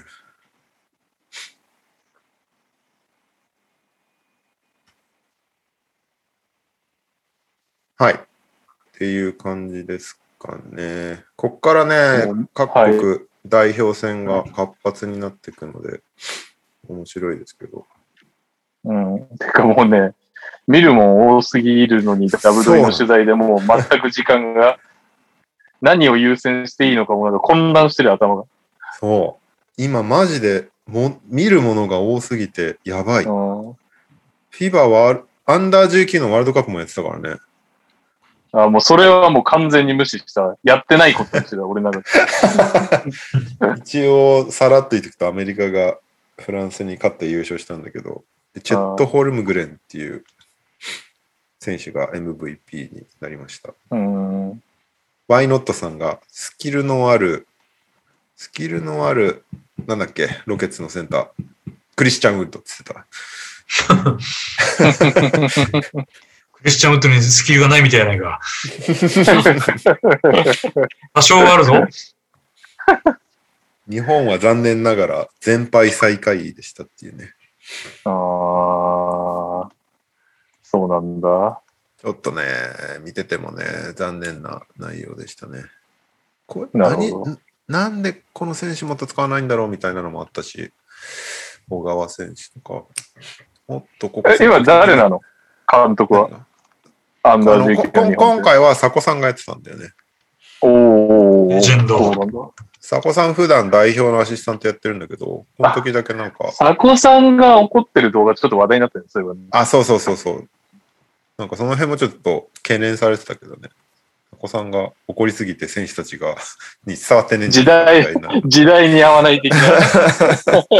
それ聞くのね、10年前までなんですよね。若い子たちに慣れちゃうんですよ。その辺だから、アンダー世代の育成をどうしていくのかみたいなのも結構課題として浮き彫りになったんじゃないかな、協会は。なるほどね。なんか良さそうな素材はいっぱいいるんだけどね、その、明星の山崎イブ君とか、はいはいはい。いろいろ、いるにはいるんだけど、なんか勝てそうだったな、みたいな試合も、ボコボコにされちゃってたりとか、うーん、ちょっと残念な結果でしたね。そうなんだな。はい。うん、あとは、ラマオドム、ラマオドムのニュースちょっとやっていきたいんですけど、なんかね、おボクシングの契約をまた結んで、どっかでまたまた試合をするらしいんですけど、なんかアーロン・カーターっていうセレブがいるんだけど、そいつと一回試合やって、ボコボコにした。ボコ、ボコボコにしたやつね。はい。そうそうそう。なんか身長差がえぐすぎて、なんかいじめみたいに見える試合があったんですけど普通に、ああの腕の長さの違いで潜っていけないような素人なんかまた契約したから、でもまだ相手が決まってなくて、でまたなんかやりたいみたいな。まあ多分金が稼ぎたいんだろうね、子供は。で、うんそれとは別に、最近クロエ・カーダシャンがインスタに、なんか、や野外で、えっと、なんか、なんか、布情報の少ないビキニを着たシャワーを浴びてる写真みたいのをインスタに投稿したんですけど、はい。それにラマオドムが、なんか、なんだろう、いいねみたいな感じのコメントをしたのね。うん。で、それにトリスタン・トンプソンが、お前ふざけんなみたいな リプライを返 す。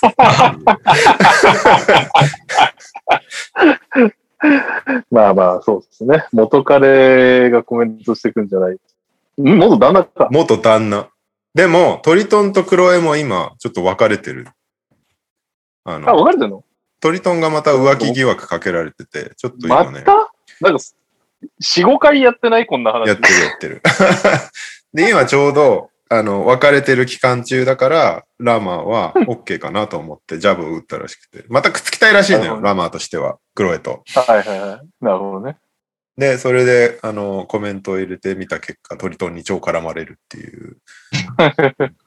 お前、1回目は神様が助けてくれたけど、2回目はないからな、みたいな、こう、 暗に殺しに行くぞ、みたいなコメント。1回目は、1回目ってあれのことね、あの、ドラッグでオーバードースして死にかけた時は、はいはい、はい。神様が救ってくれたけど、次は知らんからな、みたいなことをコメントしていて、怖い怖いっていう。 浮気してるくせに。本当だよ元旦那と元彼の確執が今そういうことになってます。 な。うんいやー、はクロエ・カーダシアンが可愛いと思ったことが人生で一回もないんだよな。そうなんだよね。俺もどちらかというと、そっちなんだよな。力強いよね、クロエ・カーダシアン。あ、いなんかい、いい表現ですね。力強いですね。うん、うん、力強い。はい、すいません。僕の好みはどうでもいいです。 NBA ニュースは以上です。えっ、と、NBA の投稿は来ておりません。はい。じゃあ日本ニュース。日本ニュースも結局代表の話になるんだけど、俺的あちにょはっ。と急いで酒取ってこよはい、日本代表が、 えーっと、沖縄に遠征して、えー強化試合、どこでやったんだっけハンガリー、ベルギー、フィンランドとやっていたんですけれども、結果は1勝2敗。うーんと、ハンガリーに1勝して、ベルギーとフィンランドに負けちゃいましたっていう感じなんですけども、えー八村君と馬場君が合流してないので、まあ、10人で戦ってたっていう感じで、渡辺選手がここから初合流。渡辺選手はなんか一人だけレベチな活躍そうをね。してた感じだけど、まあ、す特にね、初戦がすごかったよね。なんうかねん。もう最初のタッチで3決めて、プルアップ3決めるはなんだみたいな、25点ぐらい取って、めちゃめちゃ活躍するっていう。でもなんかこう、試合を重ねるごとにやっぱ相手もスカウティングしてくるから、どんどんチェックが激しくなってくるんだけど、最終的にどっちの試合も17点ぐらい取ってて、やっぱこの人すごいんだなっていうのが、改めて分かったけども、 なんか日本の負け方が負け方だから、なんか、釈然としない3試合だあに最後の2試合だったなっていう感じの大会になっちゃいましたけど、どうっすかね。あ、惜しかったけどね。そうね。うん。ベルギー戦なんかは勝てたような気もするけどな。なんかいろいろ疑問に残っちゃったよ ね。な、なんかな な。うーんって釈然としないシーンが多かったな。うんまあでも、富樫はああいう感じで使っていくってことでしょ富樫、富樫の起用が俺まず、うん。一戦目が一番理解できなかったんだけど、まあ無得点だったんだけど、富樫選手。なんか全然その、なんだろう、起爆剤的な使い方もしてなくて、本当に2番手、3番手ぐらいのポイントガードとしてできてきて、普通にこうプレイメイクしてるみたいなうん。感じだったの、一戦目の富樫選手って。え、それっていう、 なんか、それ、それなら別に人でいいじゃんっていう、 なんか、もっと走り回って点取りまくるみたいな起用方法じゃないんだっていう、あんだけサイズアップ、サイズアップつってるのに、わざわざ、あのサイズの富樫選手取ってるってことは、なんか特別な理由があるんだろうなと思ってたら、普通にただの控えのゲームメイクするポイントガードっていうのがよくわからない起用方法だったんだけど、2試合目、3試合目になるにつれて、もうちょっとなんか積極的になってたから、な何だったんだろうって感じはしてる。なんか結局まだ俺は分からなかった。富樫選手をどう使いたいのか。なんか、富樫選手に、なんか千葉がやってるようなハイピックかけまくるみたいな時間帯ないよね。そう、せっかくキャビンいんのにさ、なんか、うそうなんだよね。富樫選手が得意とするオフェンスをやる時間帯っていうのは確かにあっていいような気がするんだけど、結局こ嫌なの三試合かなあの、はい。 ずっと同じオフェンスやってて、日本代表あっーて。それが全くハマってない時間帯もずっとそれやり続けてるみたいな感じ で。ワールドカップで見た光景だけど大丈夫ですかそうそうそう。またまあ俺でもそれやるんすかっていう。明らかにワールドカップの時と変わってるのは3の死闘数なんだけどね。ああ、それは、 ワールドカップがやばすぎ、シュトース10とかの試合が。そうそうそう そう。でも、その、今回のメンツになってからっていうか、今回の試合をやり始めてから、イランとかとやった時と、うんアジアカップ予選の中国とやってた時ぐらいから、全然なんか、20本を下回らないみたいな感じになってるから、うん3はめっちゃ打ってるし、まあ、金丸選手がいるっていうのが結構でかいと思うんだけど、あと渡辺選手もプルアップで打てるっていうのがでかいんだと思うけど、インサイドも打てるメンバーにしてるよね。打てるっていうか、積極的に。割と打ってるね。シェファーも割とコーナー張って打ってたりとかするし。だギャビンもたまに打つけど、まあでもあれか。インサイドあれか。ファジーカスは一人でたんポンポン打ってたもんね。アジーカスの場合は、でもちょっともう、海外の一戦級相手で、中で得点無理になって、だんだん外に押し出された結果、天才すぎて、3めっちゃ入れるっていうん う。うん そそんなイメージ。そんなイメージあの人すごかったよな、そういう意味ではな。ワールドカップと見てて全然違うなっていうのはやっぱ金丸選手の存在が大きいかな。まあ、みんな出すもんね、金丸選手相手だよね。うん。と渡辺選手が明らかに選手として成長してるのが見れたっていうのは分かったかな。でも、なんかずっと同じオフェンスに固執する感じとかはなんかちょっと心配になっちゃうけどね。そうだな、なんか一発勝負だからね。とは思っちゃうけどな。まあまあまあまあ、試合やってみるまでわかんないけど。同じ感じで負けちゃったら悲しいな。全部トップでハンドオフして、で、うん左のエルボーを過ぎたぐらいで流れながらバックボードに当てるジャンプショットっていう攻め方だったのよ。 ほぼ全部。 で、わ渡辺 渡辺選手が結構たまにそんなタフなショットでも決めるから、おーってなるんだけど、なんかあーほんとそればっかりやってて、で、田中選手が出てきても田中選手がそれをやるみたいな感じになってて、これは一体何を見てるんだ俺はみたいな感じになってくるっていうね。日本人の特徴として流れながらのバンクミドルがめっちゃ入って思ったかで、あとディフェンスをかたくなにゾーンをしまくってずっと逆サイドに振られたオープンスリーとベースラインカットで崩されまくるっていうのを見続ける3試合っていうなんか拷問のよも。うゾーな。ンはね、ダメだったね。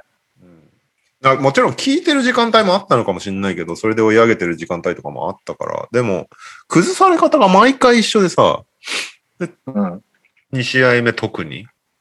で、3試合目になっても、同じ崩され方してて、なんでずっとゾーンしてんだろうっていうなんか、あの、ワールドカップでも予選はゾーン通じたけど、本戦で通用しなかったじゃん。だかうんうんらそういうのもあって、ファジ、まあ、ファジーカス選手はね、家族のっていうのもあったけど、まあ、ファジーカスっていうディフェンスで穴になっちゃうオフェンススターみたいなのもいないし、で、サイズアップもしてるし、ゾーンやんなくていいメンバーになったはずなんだけど、うん。うん。理論的には。なんかもっと、ある程度スイッチできるはずだし。 ね、スイッチマ前ウと比べスたらとか、いろいろ試してみてもいいのになって思うんだけどね。不思議は不思議だなうん。不思議いろいろ、いろいろ不思議だったな。ベルギー戦が特に不思議だったな。なんか、最後の、なんか守りきらないといけないディフェンシブポゼッションで、富樫選手が残っているっていう、なんか、うんあれ何だったんだろうどうしたの、ね、なんか、えーって、別になんかね、ベンドラメとかたまでいいんじゃないのって思っちゃうけど、あれ謎だったね。記者会見とかで違う人が、最後の富樫選手の起用はどういうことですかみたいな、多分そのポゼッションをピンポイントで聞いてたんだと思うんだけど、なんか、通訳とか広報とかを介入して、ズームで聞かれてるうちに、最後の方、富樫富樫選手を使ってた理由みたいなのを説明されて、ああれはオフェンスを理由で入れてましたって言われて、いや、 オフェンスで理由で入れてるのは知ってるけど、最後のディフェンスのポジションはいらねえだろっていう、なんかそこを聞きたかったのはいはいに、聞けないまま時間がないので、じゃあ終わりますみたいな感じになっちゃうっていう、なんか、 あ、大丈夫なんか、レオさんのリポートを聞いてるだけでもやばそうな空気が 充満するから。いや、なんかね、この俺、このズームの、ズームの取材が本当苦手で、うんやりにくい、やりにくい、超やりにくい。でやっぱ通訳返すだけでも、まあだからやっぱレオが英語で直接質問しちゃうしかないんだよな。なんかつ、あ、でもラマスは英語じゃないか。スペイン語いや、でもラモスはまだ英語でも答えれるはず。そのフィバーうん。のルールとして記者会見は英語でみたいなのがあるから、あそういう時は英語でこ受け答えしてんのよ。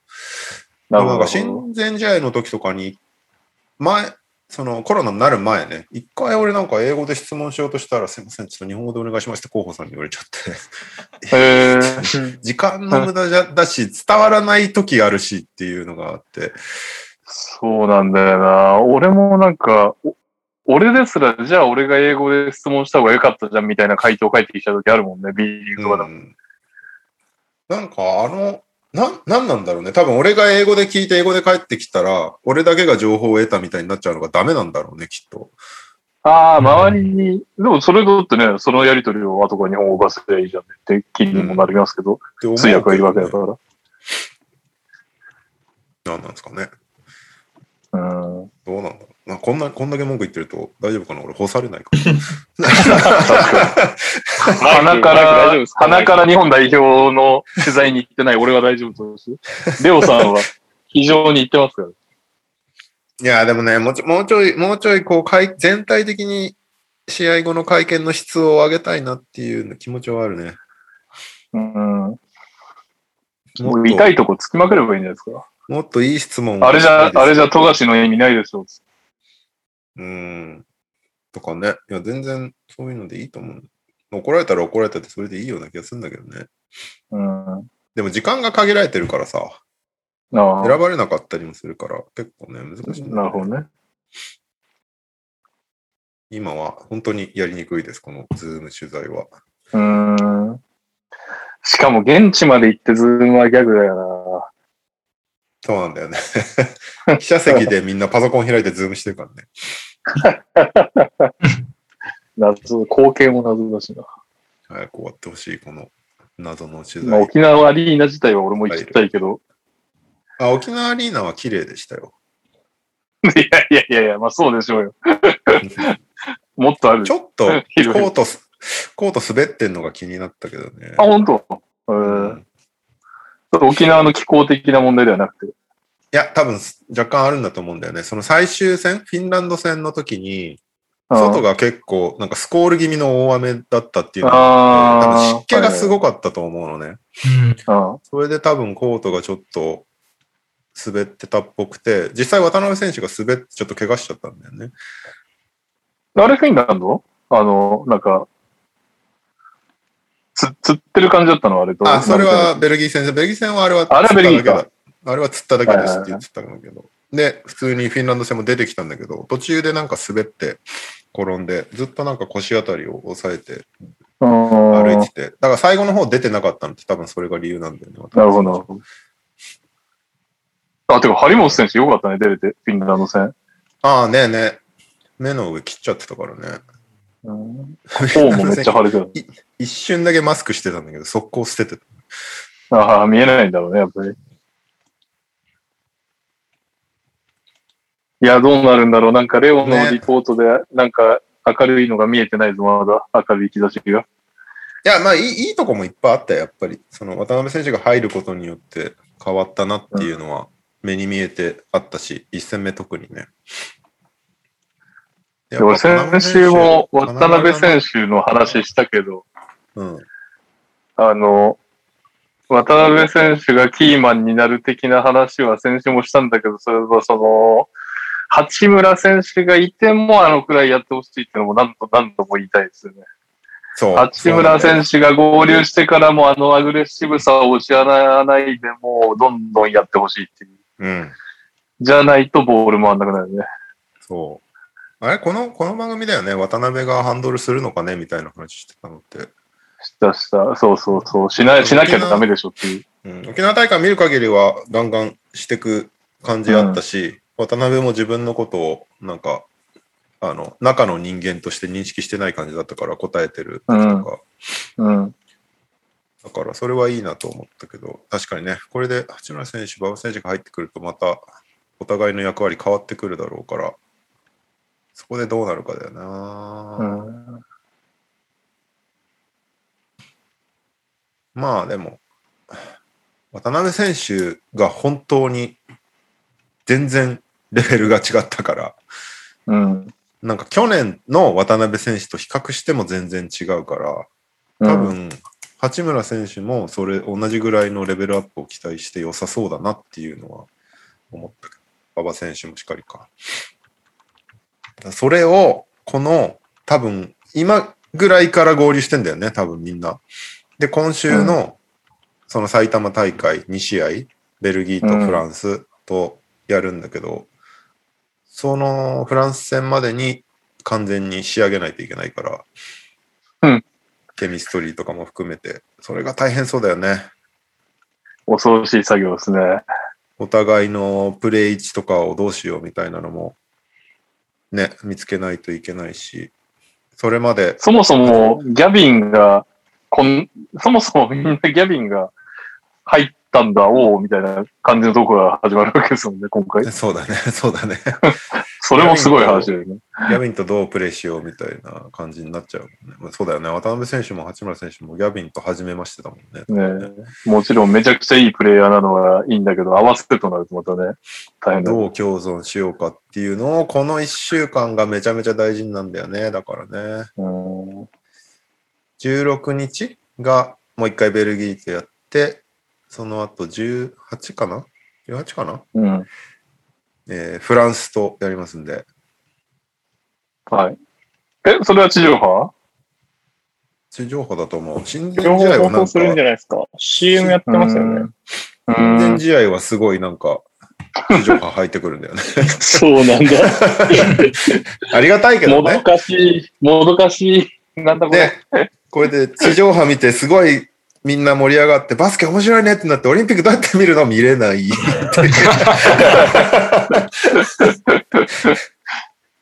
うんフランス戦、心配だな。中結構やられてたからな。フィンランド戦もすごい中で得点されたのよ。ペイント内のはいはいて、はい。点差がもう、すごくて、うん。相手ほとんどペイント内みたいな感じだったんだけど、うん。フランスは中強いからね、ゴベアを。リバウンドもすごい差だったもんね。うん。相当。フランスは輪をかけてでかいからな。まあでもラマスまあ、てか、なんなら優勝候補の一つだからまあね。ラマス八村を4番5番で使いますって言っちゃってたからな。八村君が頑張るしかないんだろう。な。うん。ゴベアをポスタライズしていただいて。確かに。AD ができたんだ から、裾さん、実況志望のニャオさんからありがたいお言葉ください。ニャオさんが起きていれば。ニャオさんは起きてますが、ミュートにしてますね。いや、多分いやですね。ね、ね。え、何の話でしたっけリバウンド日本代表について。うん、まあ、なかなかレオさんがいいこと言ってたんで、それが、 どれだよ。。その通りなのかないろいろ言いまくったわ、今なん か。言わんでいいことも言った気がする。えー、どう、どう、どうなんですかね。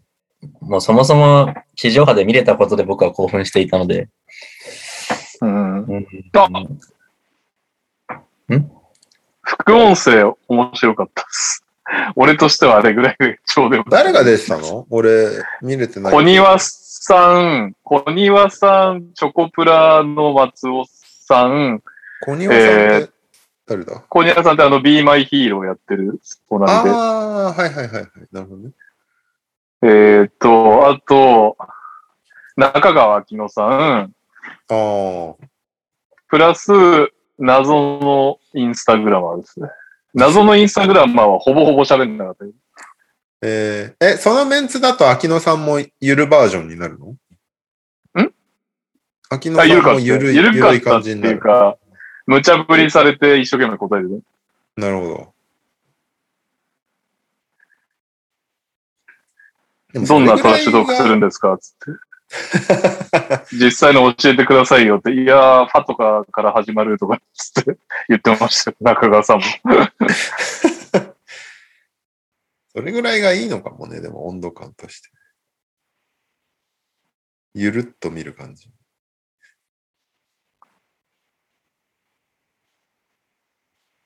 あ、サッシャさんの回もあったんだ。小庭さんじゃなくサッシャさんだったよなって書いてあるんですけど、俺が見たのはベルギー戦かな。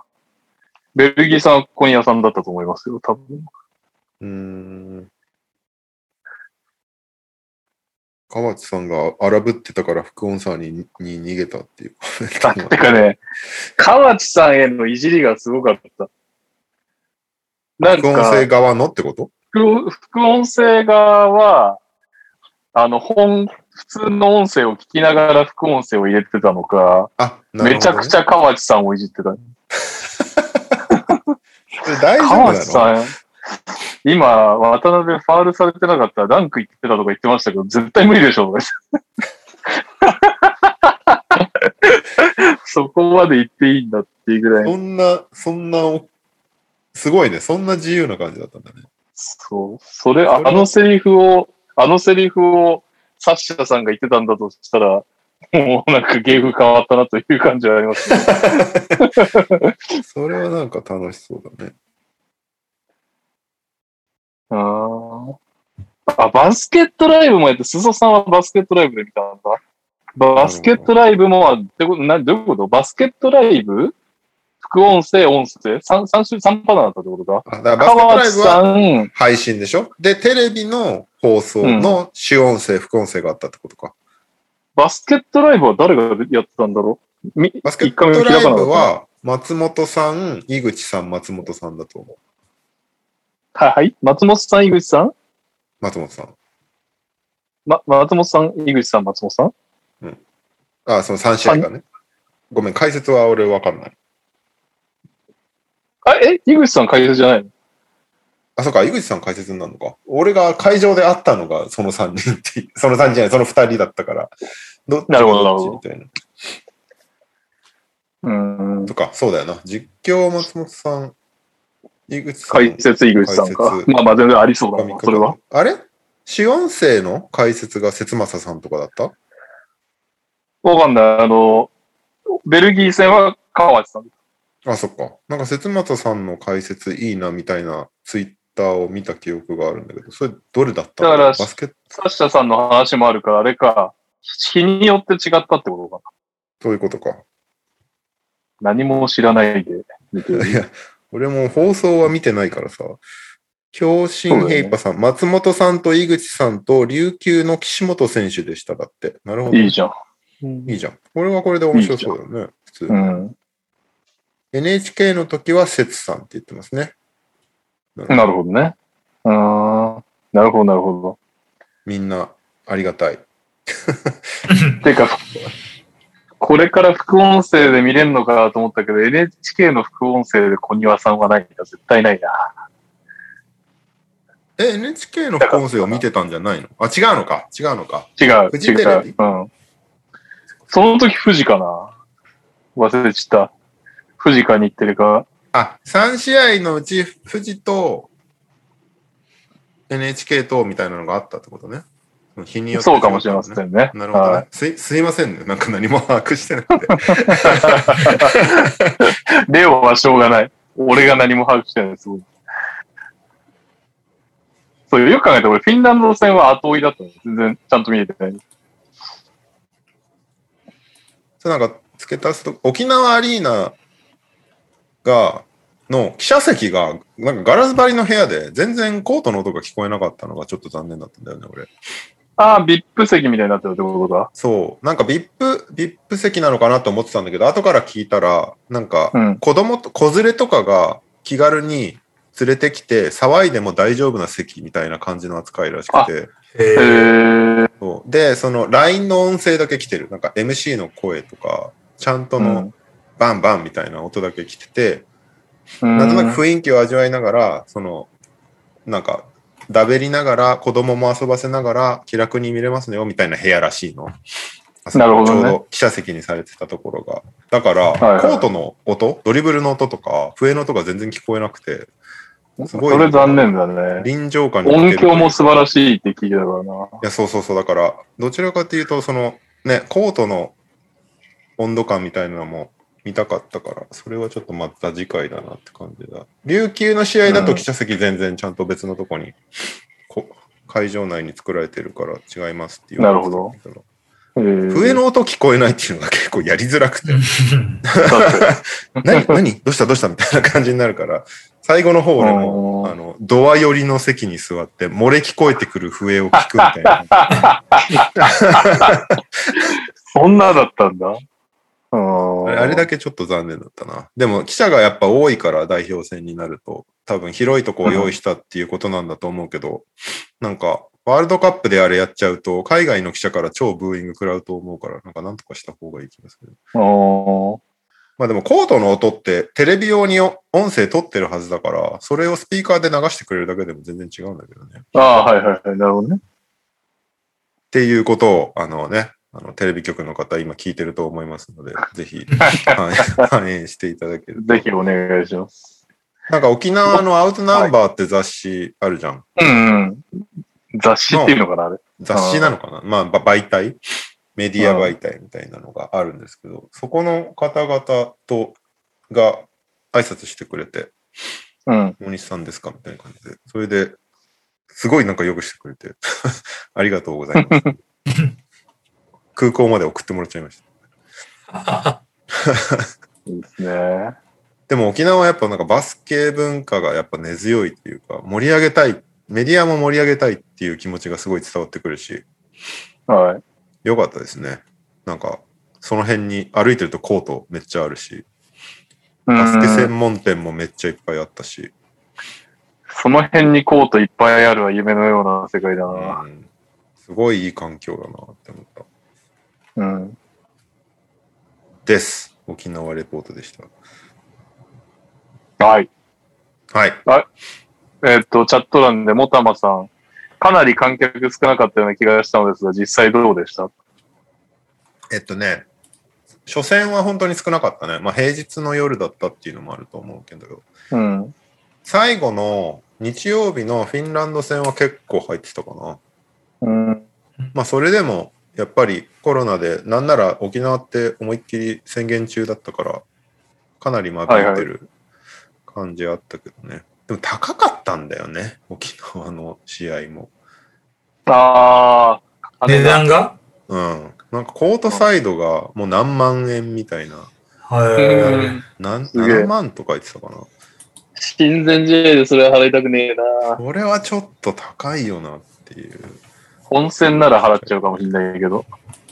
温泉本戦その、あ本戦本当の、本当のオリンピックの、ねえ、そうコね。ートサイドが数そうそうそう万円っつったら払っちゃうかもしれないけど、エキシビジョンに払いたくねえな。エキシビションでそれはちょっとなって思っちゃうよね。うんなんだろうね、箱代がやっぱ高いのかね。いや、いやー、でも、純結粋に構、代表戦がインフレしまくってるね。あそういうことか。うんだって、そのちょっと前の、あのー予選の時、ワールドカップ予選の時の、その、それこそ歴史的って言われてるあの、オーストリア、オーストラリア対日本の試合とか、うん。うん。普通に俺コートエンドとかで見てたけど、数千円とかだったからね。うん。あー一桁、まさに一桁違うってやつですうんね。もう一桁以上違う。10倍以上値段が上がってるっていうのは、ちょっと、やばいよね。すげえな。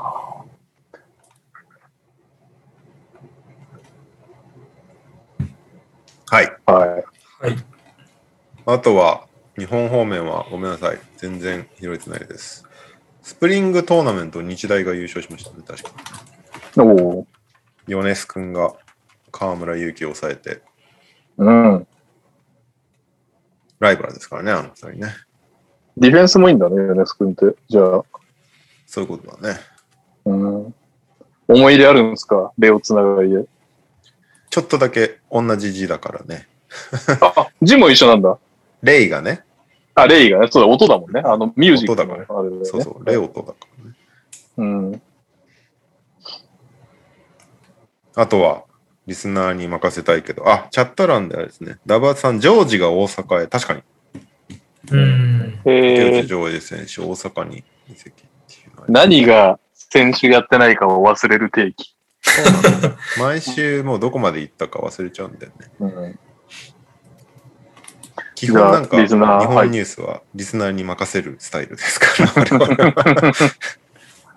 ははい。あ、全然、まあ別に、いっか。全然いっかって感じだけど、あの、今日ニュースになるかなと思ってならなかったのは、大谷翔平が、 あああの、英語しゃ喋らない話ね。そういうやろうと思ったんで長くなりそうだからやめちゃったんだけどあのやめましょうか。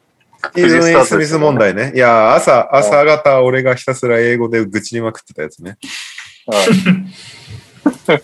ティーブン・エイ・スミスっていうクソみたいな ESPN の炎上、炎上マーケティングアナウンサー、あの、コメンテーターみたいな人がいるんだけどね。アメリカの張本勲みたいな感じいやそんな感じだねもっとひどいもっとひどいんじゃないかな。もっとひどいんだ。元選手ですらないっていう。え、元選手じゃないよね、あの人。もっと選手じゃない。そうだよね。ね。あの、メジャーリーグの顔を張ってんのが、通訳返さないと何言ってるか分かんないようなやつじゃダメだみたいなことを言って、何言ってんだこいつって いう。すごかったよ。アメリカのジャーナリストもみんなバッシングし始めて、異例 の、異例のスピードで謝罪ツイート出してた。 しかもそのでも1個前のセグメントで、ナイジェリア代表のこともすごいバカにしてて、えー、まあなんかアメリカがこんなとこに負けてんじゃねえよっていう発言なんだけど、それはいはい。と合わせてナイジェリアみたいな女誰がいいんだかわかんねえみたいなとか言い始めて、その選手の名前の発音とかをバカにし始めるみたいなことを言い始めて、いやいや、いろいろ余計だよお前っていう。そっちに関してはね、特に謝罪文出してないから。でもなん一時か、ああいう、うん。ああいうやつに名前を出された時点で、やっぱ大谷すげえなって逆に思っちゃって、俺はああいう絡まれ方するようになったんだな、大谷。さすがやな、みたいな。アメリカのスポーツの危機だみたいなことを言ってたけど、いやいや、何言ってんだお前 ひど。ひどかったですよ。で、謝罪文も謝罪文でひどかったからね。うん。俺は、俺は黒人だからそういう差別を受ける苦しみがよく分かっているからやるはずがないだろうみたいなタイプだよねやったんだよ、実際。お前何言ってた絶の対してない。無意識にアジア人差別してるってことでしょっていうことになっちゃった、結局。あの人ってなんか NBA の予想とかめちゃくちゃ外しまくるじゃん。うん、まあまあ基本的に炎炎上っぽいことをするためのひ存在みたいな。でも ESPN で一番金もらってるんだよね、あの人。しかもすごいことで何、13億とかなんとか書いてある。 12ミリオンとかだったかな、確かやば。えいや、それはともかく、だから、そういうのってやっぱさ、炎上芸のうちの一つなんかね、その逆張りをしあえてしてるっていうのが毎回。まあそれもあると思う。まあもともとあのファーストテイクっていう番組が、あの、スティーブン・エイ・スミスっていう黒人のおっさんと、マックス・ケラーマンっていう白人のおっさんがディベートをする番組だから、基本的にこううん意見をぶつけ合って、ギャーギャーギャーギャー騒ぐっていうのが、番組のフォーマットだから、なんか炎上するための番組みたいな感じなんだけど、はいはいはい。まあでも炎上するのは別に、あ、何その、何その意見みたいなところまではいいのよ、別に。毎週それやってるから。でも今回の件に関しては完全に差別だから、それはダメだろこれなんだっけな、なんなんかの時に一回、多分ロケッツ関係のコメントをして、で、その人の、あれを引用リツイートかなんかしたら、おつまみボーイからリプが来て、う。うん。こいつの言うこと真に受けちゃダメだよ、みたいな感じの。基本そういうことなん だよね。そう あ、そうなんだ、ありがとう、みたいな感じで返した記憶があるけど。そうそうそう。そう考えると日本のメディアもあれだね。まともっちゃまともだな。そんな人いないもんね。そこまでのキャラの人。まあね、ちょっと似たようなところだけど、そこまで振り切った人はいないよね。なんかさすがに。そそうう。え、誰うんみたいなとこ。まあ、坂上忍とか、あああ、確かに。ああそこは結構そうだな。そう。あとまあ、ちょっと今日ヤフーニュースとかになってたけど、あの、一時の小倉さんとかは結構そういうタイプだったかな。あーなんかまあ、小倉さんの小倉さんはまあ、なんか今日のインタビューでも言ってたけど、まあ、自覚して炎上させしたっていうのを言ってたからね、なんか。へえ。まあ、どこまで本当かわかんないけど、まあ、でもなんか、普通にやってもしょうがねえだろみたいな感じで、その、毒舌親父的な立ち位置を作らなきゃっていうんでやってたっていうのは言ってて。なるほどね。うん、まあまあ確かにそういう側面はあったのかなっていうふうには思ったけど、う。うんん、ただまあ露骨な差別とかそこまで行くとさすがに日本でも問題ににはなるだろうし、うん。確かうに。ん、日本、まあそうね。そうだよね。うん、でアメリカらしいっちゃらしいよな。日本で、やっぱり、な、絶対なんないもんね。その、あいつなんでいつまでも通訳してんじゃねえよみたいな。 そうね、助っ人外国人が超ホームラン打ちまくってんのに、あいつなんで日本語喋んねえんだなんないもんね。なんないもんね。まあでも、あまあ、そういう意味そういう意味でアメリカ的な。アメリカなんだよアメリ。アメリセントリックって言うんだけど、アメリカ人が世界のトップだと思ってる病気みたいのが あるんだけど、その その象徴みたいなついあの意見だったよね。はい。 だからそれを、それを黒人のあの人がやってるってことがまず問題なんだよね。なるほど。じゃあ、すいません。余計な私の一言で 長引きま したが。言っちゃっていいでしょうか、投稿コーナはい、ははいい、ー。エイジン方面に来ました。はご無沙汰しております。ダミです。エイジン方面です。おえー以下は沖縄タイムズからの抜粋です。沖縄出身の元歌手、安室奈美恵さんが、これなんていうの、根樹褒章でいいんですかね。あ、うん、根樹褒章を受章していたことが13日分かった。政府が9日に発行した官報で受賞を発表していた。安室さんは多額の資材を寄付したことが評価された。2005年、スマトラ沖地震で被災した子供たちのために1000万円を日本ユニセフ協会に寄付するなど、慈善活動にも力を入れてきたという、とのことです。引退して久しいですが、安室さんのニュースが聞けるのは嬉しい限りですね。推進もうすぐ NBA もオフシーズンですね。右さんにはいつか X 人百科を期待させていただきたいです。一まだやって体などいんだこっけに需要があるかわかりませんが、もしや実ってないね現する場合は、ファン歴17年、毎年ヒデのお墓参りに通う私も全力で、えー、ご 射撃します。すごっ。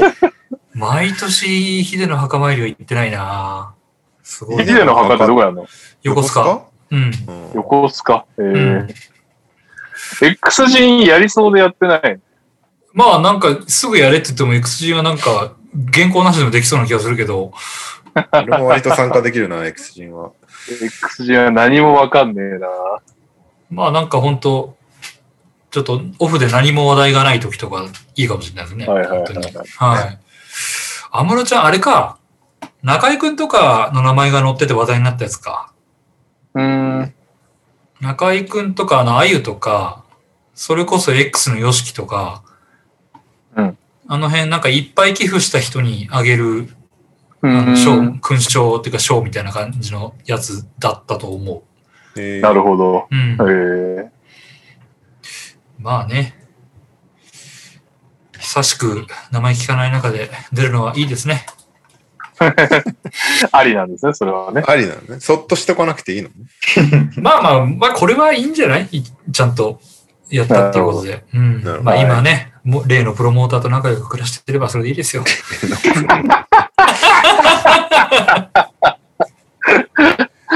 はい、というわけで、日本方面です。ああれちょっと待ってくださいね。いつもの人は来てないでいいのかなおや、来てないですね。ああら、名物企あ画らが。あら。の、いや、名物企画企画は来てるんですけど、いつもトップバッターになぜか持ってきてるエリコー君のは来てなかったです。ああ、なるほど。あーということで、こんばんはの意見です。今週の川崎のコーナーへ投稿です。忘れてたわけじゃないのよ、この話。あえて今言う、おかえり、蒲田。あー、そっかそっか。もうあのありまーしたね。 H、なんだっけ、HBP in USA は飽きたんですかね、ゾイケンさんは。 今週こそやんないなきゃいけないんじゃないのそうだよ。。ホームランダービーの話をやるべきなんだね。再々延長で負けるっていう。結果いっぱい見れたからよかったみたいうな。ん。ですけど。うん打球最。初全然上がんなかったもんね。ね。いや、それでなんか解説の小早川武彦が言ってたけど、やっぱうんり上げようとすると上がらないっていう、なんかうん、ゴルフでも聞いたな、そういう感じっていう。ね。そドうドライブ気味になっちゃってるみたいな。そうそうそう。で、なんかまうあ、ちょっと身近にいる、私、あの、元高校球児がいるんですけど、はいはいはいはい。リリッツさんじゃない人ね、はいがちょっといるんですけど、甲子園行った人で、まあその人と、ゴルフ上手い人ね。ゴルフ上手い人。ちょその人と話したら、そうだよっつってそうだよて、。そう。で、疲れ、 だから、終わりの方なんか疲れてきた頃に上がってきただろうって。あれだから疲れて力抜けてるから上がるんだよ。力抜けてるから。そうそうそう。うんなるほどな、ゴルフと一緒だなと思って。つってなんかずーっと今週ゴルフの話してるんで、そろそろやめますね。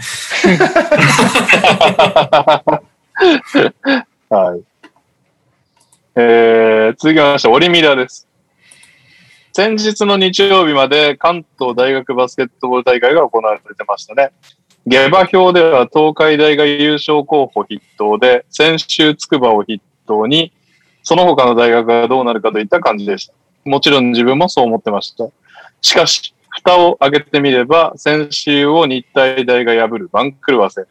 そして、去年優勝の箱を破り、前日の番狂わせを起こした日体大をも破る大躍進を遂げた日大が、勢いそのままに決勝でも東海大を破り優勝を遂げるという結果になりました。実際の試合を見ると、日大は個人技、チーム力が高く、ベンチの雰囲気もすごくいいチームでした。また、米須、金五郎、丸山など新1年生で有能な選手を取り、その選手たちが皆即戦力として活躍したのも大きかったように思います。かっこ米須はスタメンポイントガードでした。決勝もその1年生の活躍や要所で4年生の活躍が光ったことで掴み取った優勝だと思います。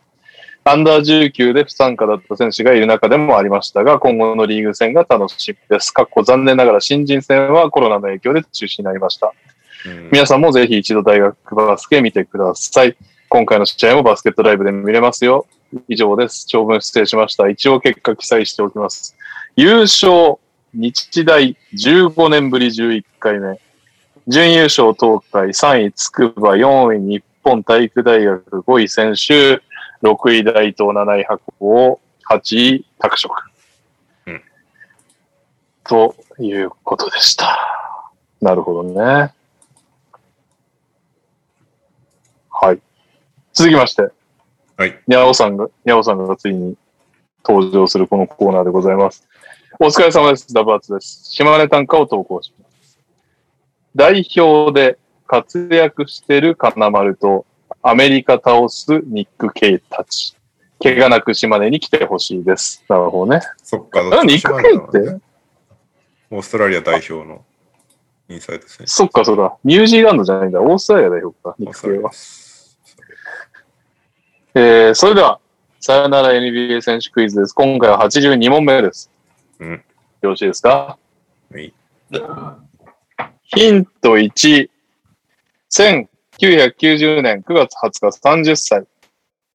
若い。確かに若い。うん。ヒント2、213センチ101キロパワーフォワード。でかい。そう。 7フィートあんのにパワーフォワードなんだ。うん。7フィートあるんだ。7フィートあるって今知ったわ、俺、この選手。え、213.7フィートだよね。はい、合ってます。7フィートあるって知らなかったです、僕が。え、90年って、カズマぐらいいや、僕もっのと上5個、5個上ですね。カズマそんな若いの今更。 お前いつ30になるのあと、あと5年ぐらいですね。こんなかかんのか。 30、誰え、にゃお2ぐらいええ、何がですかな、何歳にゃおって。 ?38 って、37? ?6 だよ。え、カズマのと学年にゃおってそんなにいや、そうですよ。離れてんの一回りぐらい違います。うん今日一回り違いま違う。す。うん。はい。そうなんだ。204週目って いう。ウィーク204にしてお互いの年齢を確認しよう。いやいや、お前だけで知らなかった。本当にみんな知ってた1400にしかかってるから30歳っね、てそこまで。 30歳あれですよ。河合とか30じゃないですか、確か。可愛いえー送りバントのまさひるね。いや、レオさ30んめ歳っなわちけゃボケてくるじゃないですか、この人ハーデンが確か89年なんだよね。えー、だから、なるほどねちょまあ、ほぼほぼハーデンぐらいっていう。なるほどね。うん。ハーデンね。うん。 7フィートのハーデンね。ナノフィートのハーデン。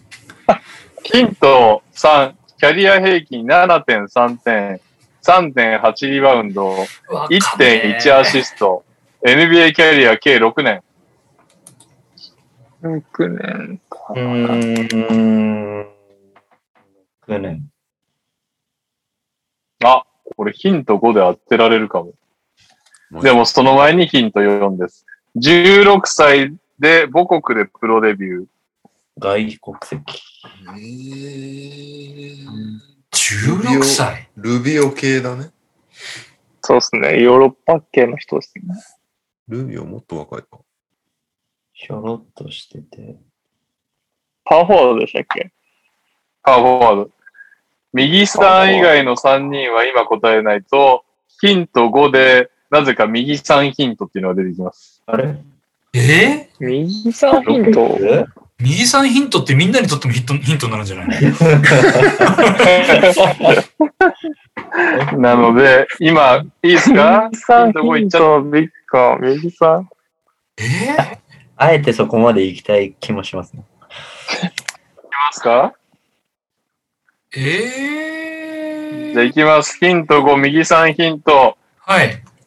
ロケッツ在籍時に、はい。速攻、速攻で、ビハインドバック気味でハーデンのユーロステップレイアップをアシスト。その後、ハーデンがハイテンションでハイタッチしに行く。え、誰が分かったっつった今。僕分かりました、多分。おー。あれ今のエピソード全く関係ないですけどね。ロケッツでしか考えてないですけど。ああ、そうなんえだ。ああ、ダメだ。右3ヒント取る。いやでもロまケたッ一ツで、旦、ロケッエツンディンでグしますけど、系で、一インサイドってももううあの僕人しかいないんじゃないはあ、はいそうっすわよかった。い。の、右さんお願いします。え、カズマいいいいのえどうぞ。えーっと、ドナタス・モティーナス。正解。あえー ありがとうござい ます。忖度にまみれたこの回答。そのそのエピソードは知らなかったけど。全くわかんないですよね。まあでもなんかちょっとデカめでかつ、え、そんなにデカかったんだっていうのと、ハーデンと絡んでてっていうことは、ハーデンと割と仲良かったっていうのでいくと、仲良かったんだ。うん、ああの、の、モって30歳なんですね。ね、まだそんななんだね。いや、てか、でセブンフィートなんだね。ね、それ意外だ確と。かに。全部以外じゃん。ディーモはなんか仲良かったっていうか、多分普通のチームメイトだったんだよね、あの頃。あの、基本みんなハーデンと仲悪かった から。あの、あの時期。その中で唯一と言っていいぐらい、悲しハーデンと、あの、ちゃんとやれてた人っていうか、まあ多分あいつが単にいいやつなんだと思うんだけど、持ってなるるほどか。ね。うん、モテユーナスが。なるほどね。えちなみにヒントは6、C、b a リバウンディングリーダー2021。えあ、今 CBA なんだ。でヒントああ、そう7そうだね、CBA それ。うん。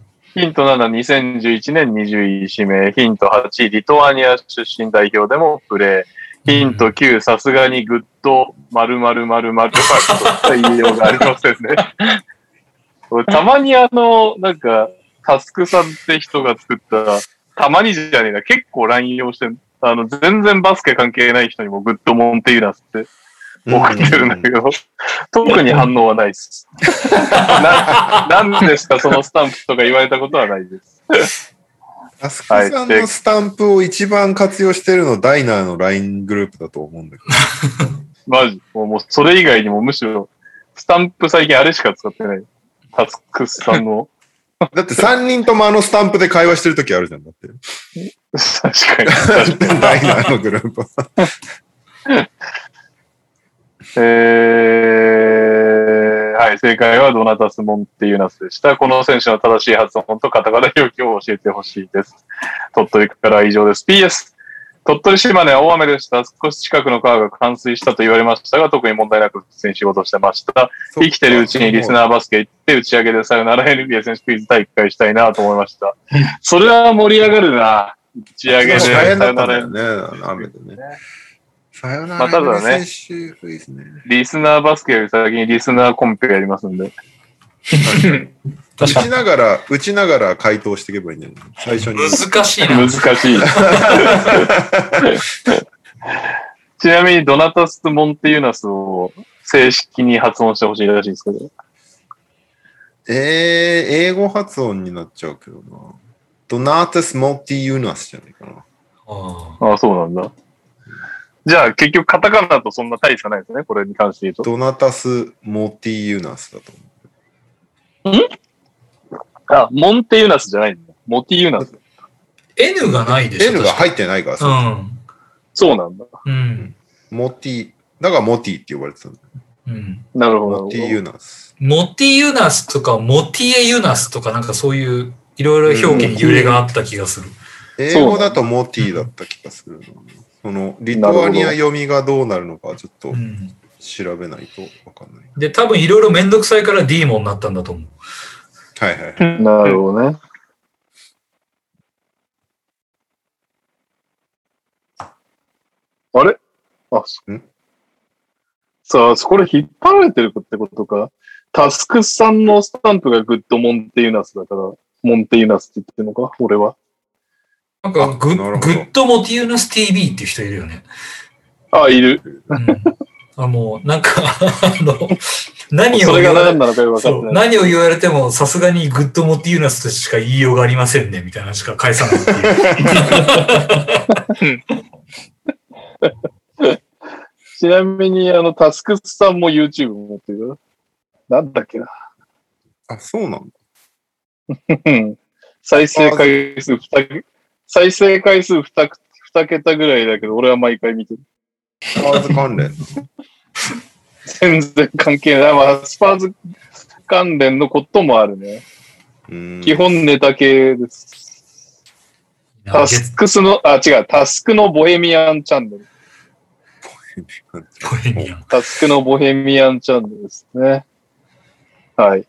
ということで、興味ある方、見てください。えー、最新、え、嘘でしょ最新のアハ体験動画、最近鼻炎で悩んでますってやつは、5日前に更新されて2回再生って書いてある。嘘でしょ俺しか見てない。そんなことあるそんなことある俺とあともう一人しか見てないって。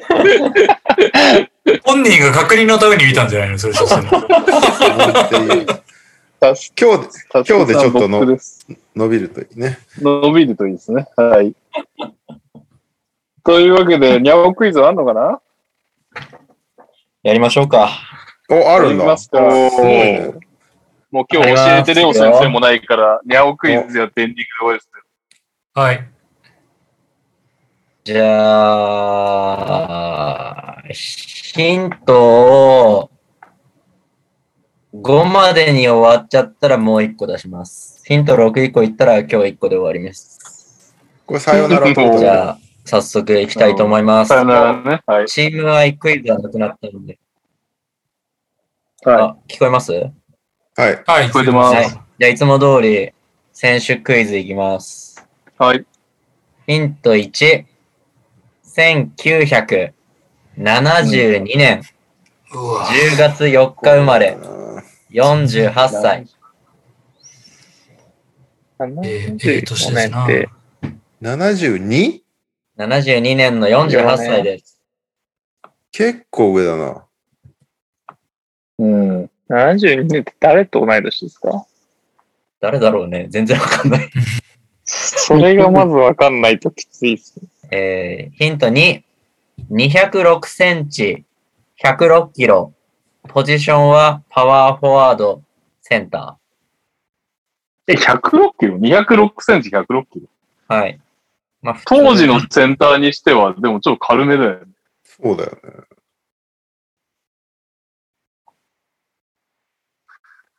まあさすがにまだですね、これは。うん。黒じゃあ、ヒント3。えー NCAA デビジョン1の大学に所属してましたが、大学最終年度には、平均28.9点、14.6リバウンドで、得点をリバウンド王になってます。すごいな。めっちゃ活躍してる。すごいっすね。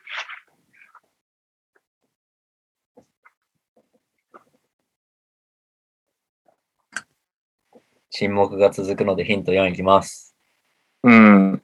えードラフト、うん。 1995年、1巡目10位で指名されてます。 1巡95目。年か。 95年ジョー・スミスの年だよね。95ってジョー・スミスでしょ、 95 1位。年。 KG、KG っすよ、KG。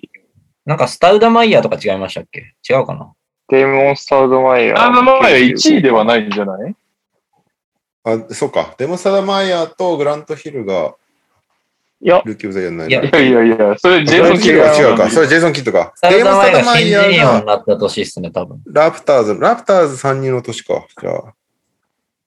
オバノンとかいた時だ。ああ。 KG とかね。1位ジョー・スミスだよ。 KG。さあ、まだ1位上怖い手でにすしたんね。だよ。うん。では、ヒント5。えー、キャリアで一度だけ平均ダブルダブルを記録したことがあります。うん、すごい。ええー、 待って待って、その頃、見ててもおかしくないけど、でも今ほど試合見てねえからな。これヒント5までめっちゃむずいじゃないですか、ヒント。むずいえ、今いくつヒント5個目です、今。今、今5終わりました。ええー。誰だ ?206 センチ、106キロ。じゃあ、ヒント6までにするか。ヒント6いきましょう。うん。ヒント6。えー、以下、ウィキペディアより抜粋した文章となります。今から読み上げます。ちょっと待った。その前に、ヒントはい5で仕留めてもいいですか、おはい。お 仕留められるかわかんないけど。アラン・ヘンダーソブー。ン。ああ。確かにアラン・ヘンダーソンダブルダブルっぽいのやってたような気もしなくもない。違ったか。残念。ではヒント6、続きいきたいと思います。えー、プレースタイルというか選手表ですね、これ。えー監督の起用法に不満を言わず、若手の面倒見も良く、チームプレーができる。頼れるロールプレイプレイヤーとして重宝され、数々の強豪チームを渡り歩いた。ただ、優勝経験はない。強豪チームを渡り歩いたけど、優勝経験ない。ん僕一人頭に浮かんでた人優勝してるんで、ちょっと違います。うーん。んんんん ?206 センチ。106 206って渡辺ぐらいってことだよね。6、9ぐらいで、ダブルダブル。インサイド寄りってことでしょダブルダブル。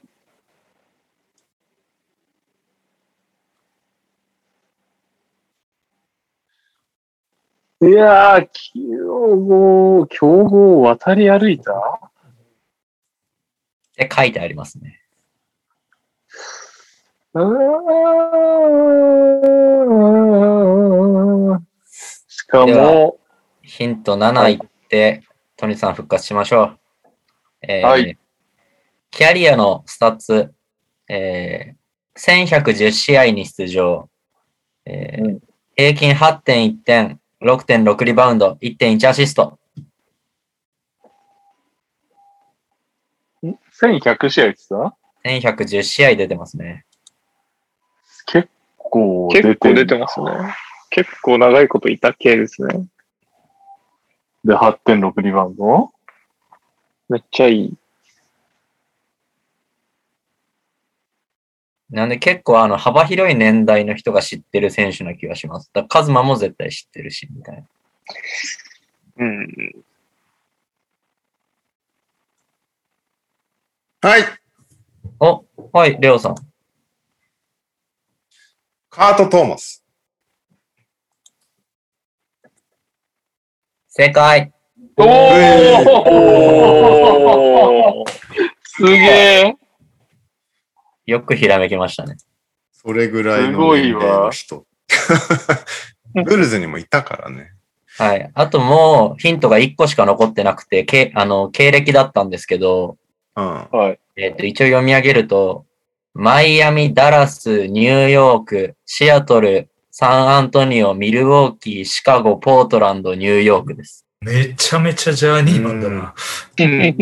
最後の方全然記憶ないけど、マイアミ、ニューヨークの印象しかないな、カート・トーマスは。なんかでもいろんなとこにいたイメージはありますね。そうね、うん最後の方は結構いろんなところに。まあ、そのうちの一つがブルーズなんだけど。も 長長年う、キャリアを、えーやってきたベテランということで問題にさせていただきましたが、難しかったですかね、意外と。意外と、まあ、カート・トーマスって言われると、おーってなる俺、ちなみになんか、レオがはいって言う前に思いついたのが、ボーアウトとかだった。あーあいやなかなー、か悔しいですね。残念ですね。ははい。い。もう一問やるじゃあ やりやりましょうか。これすぐ分かっちゃう。すぐ分かっちゃうと思います。あ本じゃあもう一問、ついでにやっちゃいましょう。おー、どうした。じゃあヒント3ぐらいで当ててください。はい。じゃあはいいきます。ヒント1。1989年2月25日、32歳。今度は若い。あいな。年下なのヒント2。 188センチ、88キロ、ポイントガード、シューティングガード、小さい。お、 188? はい、の88キロで1番、2番ですね。 ちっちゃい。 188。188。しかも30、31とか2とかめっですよねちゃ、めっちゃいそう。誰めっちゃ理想ですね、確かに。うん。じゃあ、ヒント3。大学最終年には、平均28.9点、3.4リバウンド、4.3アシストを記録してます。じゃあ点取って。もう一回言って、23点28.9点、3.4リバウンド、4.3アシスト。結構最後の年でスターになったケースね。お、あ、最後の年か。 4年生とかいないですよね。一応言っとこはい。 う。ジマーフレデッド。正解。すげえ。あいや、すごいすごい。あいや。なんで、三つ目ぐらいで当てた。す なんてごいことだ。すごマジか。 やられた。俺の大好きなフレデット。やった。ああ、残念です。気分よく終わろう、今日は。この後 他のヒントはちなみに。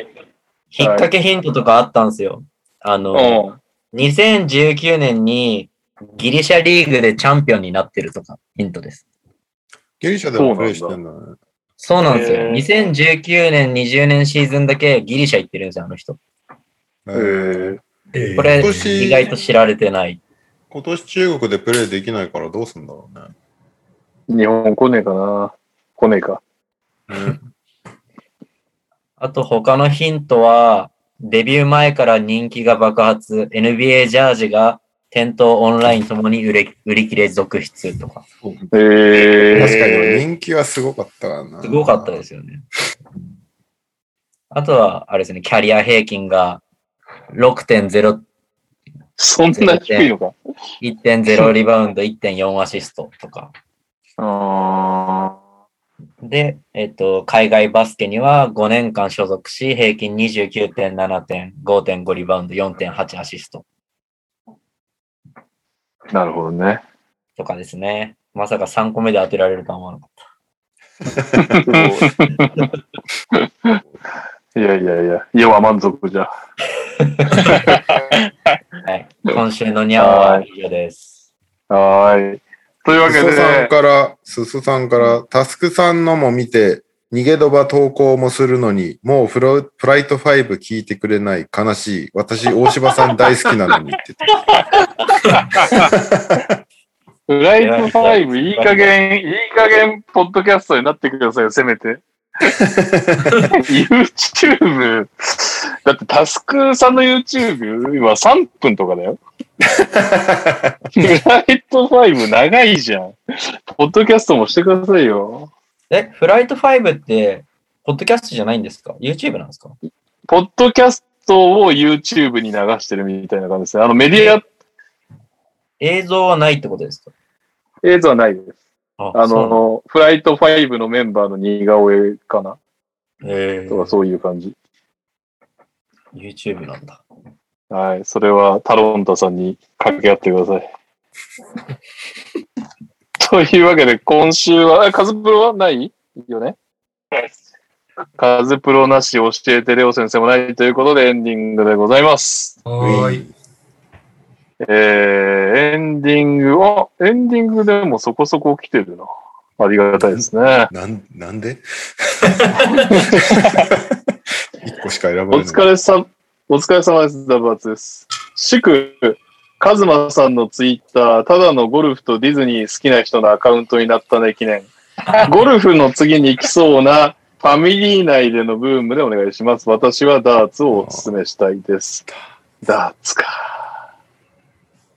ダーツね。皆さん、お待たせしました。こうさっきのテンションか。皆さんお待たせしました。お待たせしすぎたかもしれません。ビニボンとか世代じゃなくて、買ったことないよネーム、んビあ、ビニボンとか世代じゃなくて買ったことないよネーム、ホイホイホイバーグです。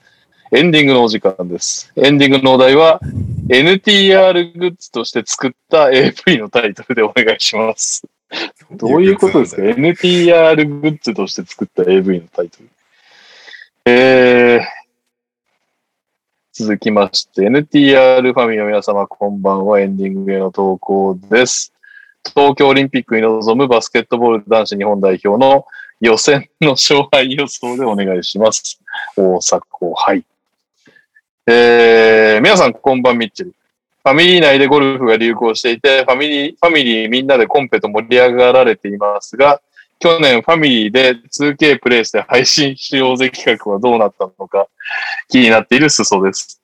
2K、2K20 ですかでいいので、セール、あでいいので、セールの数日前に定価で買ってしまったレオさんの供養のためにも、ゴルフの前に実現お願いいたします。エンディングのお題は、やるやると言って未だにやってないことでお願いします。なるほど。最後、オリミラです。エンディングへの投稿です。フィジカルの強い NBA 選手、かっこ当たり負けしないと言ったら誰でお願いします。えー、っと、振り返りますと、ゴルフの次に来そうなファミリー内でのブーム、NTR グッズとして作った AV のタイトル、えー、東京五輪のバスケ日本代表の予選の勝敗予想、えー、っと、やるやると言って未だにやってないこと、フィジカルの強い NBA 選手と言ったら誰どれにしますか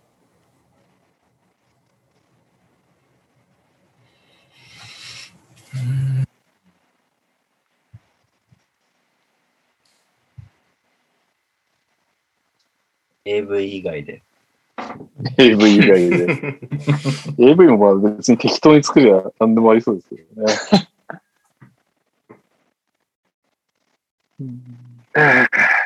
レオ絡みになっちゃうもんな、みんな AV 作ったら。間違いないですね。えー、予選の勝敗予想はちょっと辛い感じになりそうだよな。ねそえうそうで1を、一をつけるかどうかぐらいのあれにしかなんないよね。そうね。まあまあ、フィジカル強い選手はいくらでも言える。そうだね。やる、やるやると言って未だにやってないことを次に来そうなファミリー内のブーム。うーん。なんだろうなどれでいきます 次に来そうなブームじゃないですか。次に来そうなブームか。のゴルフの次に来そうなブーム。 5人でやってたら面白そうなことを言えばいいってことだよね。うんうん。はい、整いました。はい。早っ。僕も大丈夫です。はいマジ。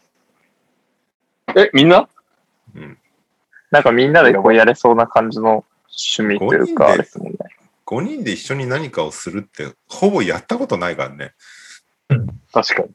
わかりました。私も。確かにやったことないですよね。ドラフト、ファンタジードラフトぐらいじゃない放送関係なく集まってやった。確かに。確かに。では、えー、っと、私で始まり、カズまで終わるでよろしいでしょうか。はい。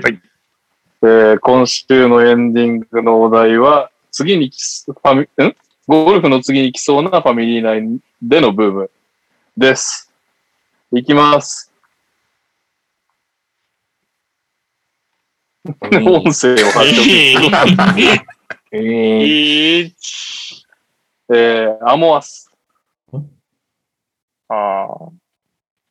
えー、桃鉄。サウナ。いや。潔癖が いた潔癖が嫌がってる。なえいない。ー、麻雀。おー。あー5人じゃできなくないでも。確漫画かに。読んで待って。漫画読んなくてもいい。釣り。おー、まあ、俺はやってみたいけどね。釣りありそうだな。人数制限ないしな、釣りは。なんなら、麻雀は全然やれるしな。自由。あいあー、え。イエーイ。お疲れ様でした。麻雀ない、にゃおやるの麻雀なんて。やんないですよ。やんないんだ。にゃあんでねもなんかゴ、ゴルフとかもみんなやってなかったけど、急激に始めたじゃないですか。うん。で、はいはいゴルフも一応さっき言ってたように4人までしてたんで、まあなんか5人集まったらまた別だけど、麻雀も同じように、もう何人か集めて2択でやればいいとかもあるし、なるほど。なるほどね。ゴルフの流れに近いのは麻雀かなって思いましたね。ああね、昭和な感じですね、昭和な。釣り被ると思ったんですけど、釣りはやりたいよ、俺。僕も釣りやってみたいんですよ、俺ね。も釣りは行きたいうな。ん。お前触れんのかよ、餌とか。えなんか確、かに。あの、最近はそういうのじゃないのもあるじゃないですか。うい。え、だってルアーとかめっちゃむずいんじルゃないアー大変だよ。ルアー難しいね。そうなんですか。うんうん。なんか気持ち悪くない餌とかがあれば、それ触れ ます。ちなみにサウナは向い絶て対な、ないい。向いてなあいと。まあサウナ、サウナでいいじゃん。サウナは絶対ないです。いやー、忘れてた、潔癖症がいることを。確かに。サウナで桃鉄して最後まで残ってた人勝ちにしよ う。死んいじゃや、う。死んじゃうでしょ、それ。サウナは、マジやばいのが、なんかこう、なんかね、汗をビシャビシャっていやそれ跳ねてくる。然いいですよね 跳ねてくるおっさんが。あサウれ、ナマジは、マナー、マナー違反もいいと思うよ。サウナあれはね、やこばいれですよ。は怒っていいのいや、怒る人いいんじゃない潔癖じゃない俺でも多い。多いっていう顔はする。 で大げさに振り向いたりはするけどね、もうなゾーン入ってるぞ。気づかない。相手がね。多分多分そもそもさ、サウナに入って、あの、敷いてある、誰が座ったかわからないタオルに座ることがまず NG でしょ。無理ですよああ。、あー無理に決まってますよ。だって、多分ですけど、銭湯より出汁出てるパターンですよね、サウナ。だし、だしっていうな。で 確かも、出汁を出し、出し切って水風呂に入るからね、みんなね。高温で、高温で蒸してるから菌は死んでる。 いや、いやいやいやいやいや、多分ですけど、だいぶ濃縮されてるだけですよ、なん か。なんか、塩、塩、あの、海水をこう沸騰させると塩できるみたいな感じと一緒です よ。汚い部分だけが結晶になる。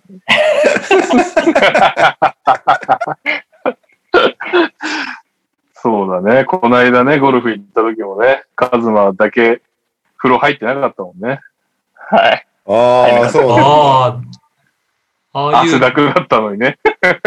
だいぶ汗かきましたけど。え、バスケ行った後のシャワーとかどうしてんのだって僕いつも浴びてないじゃないですか。まあ、そんなにみんなでやってないですけど。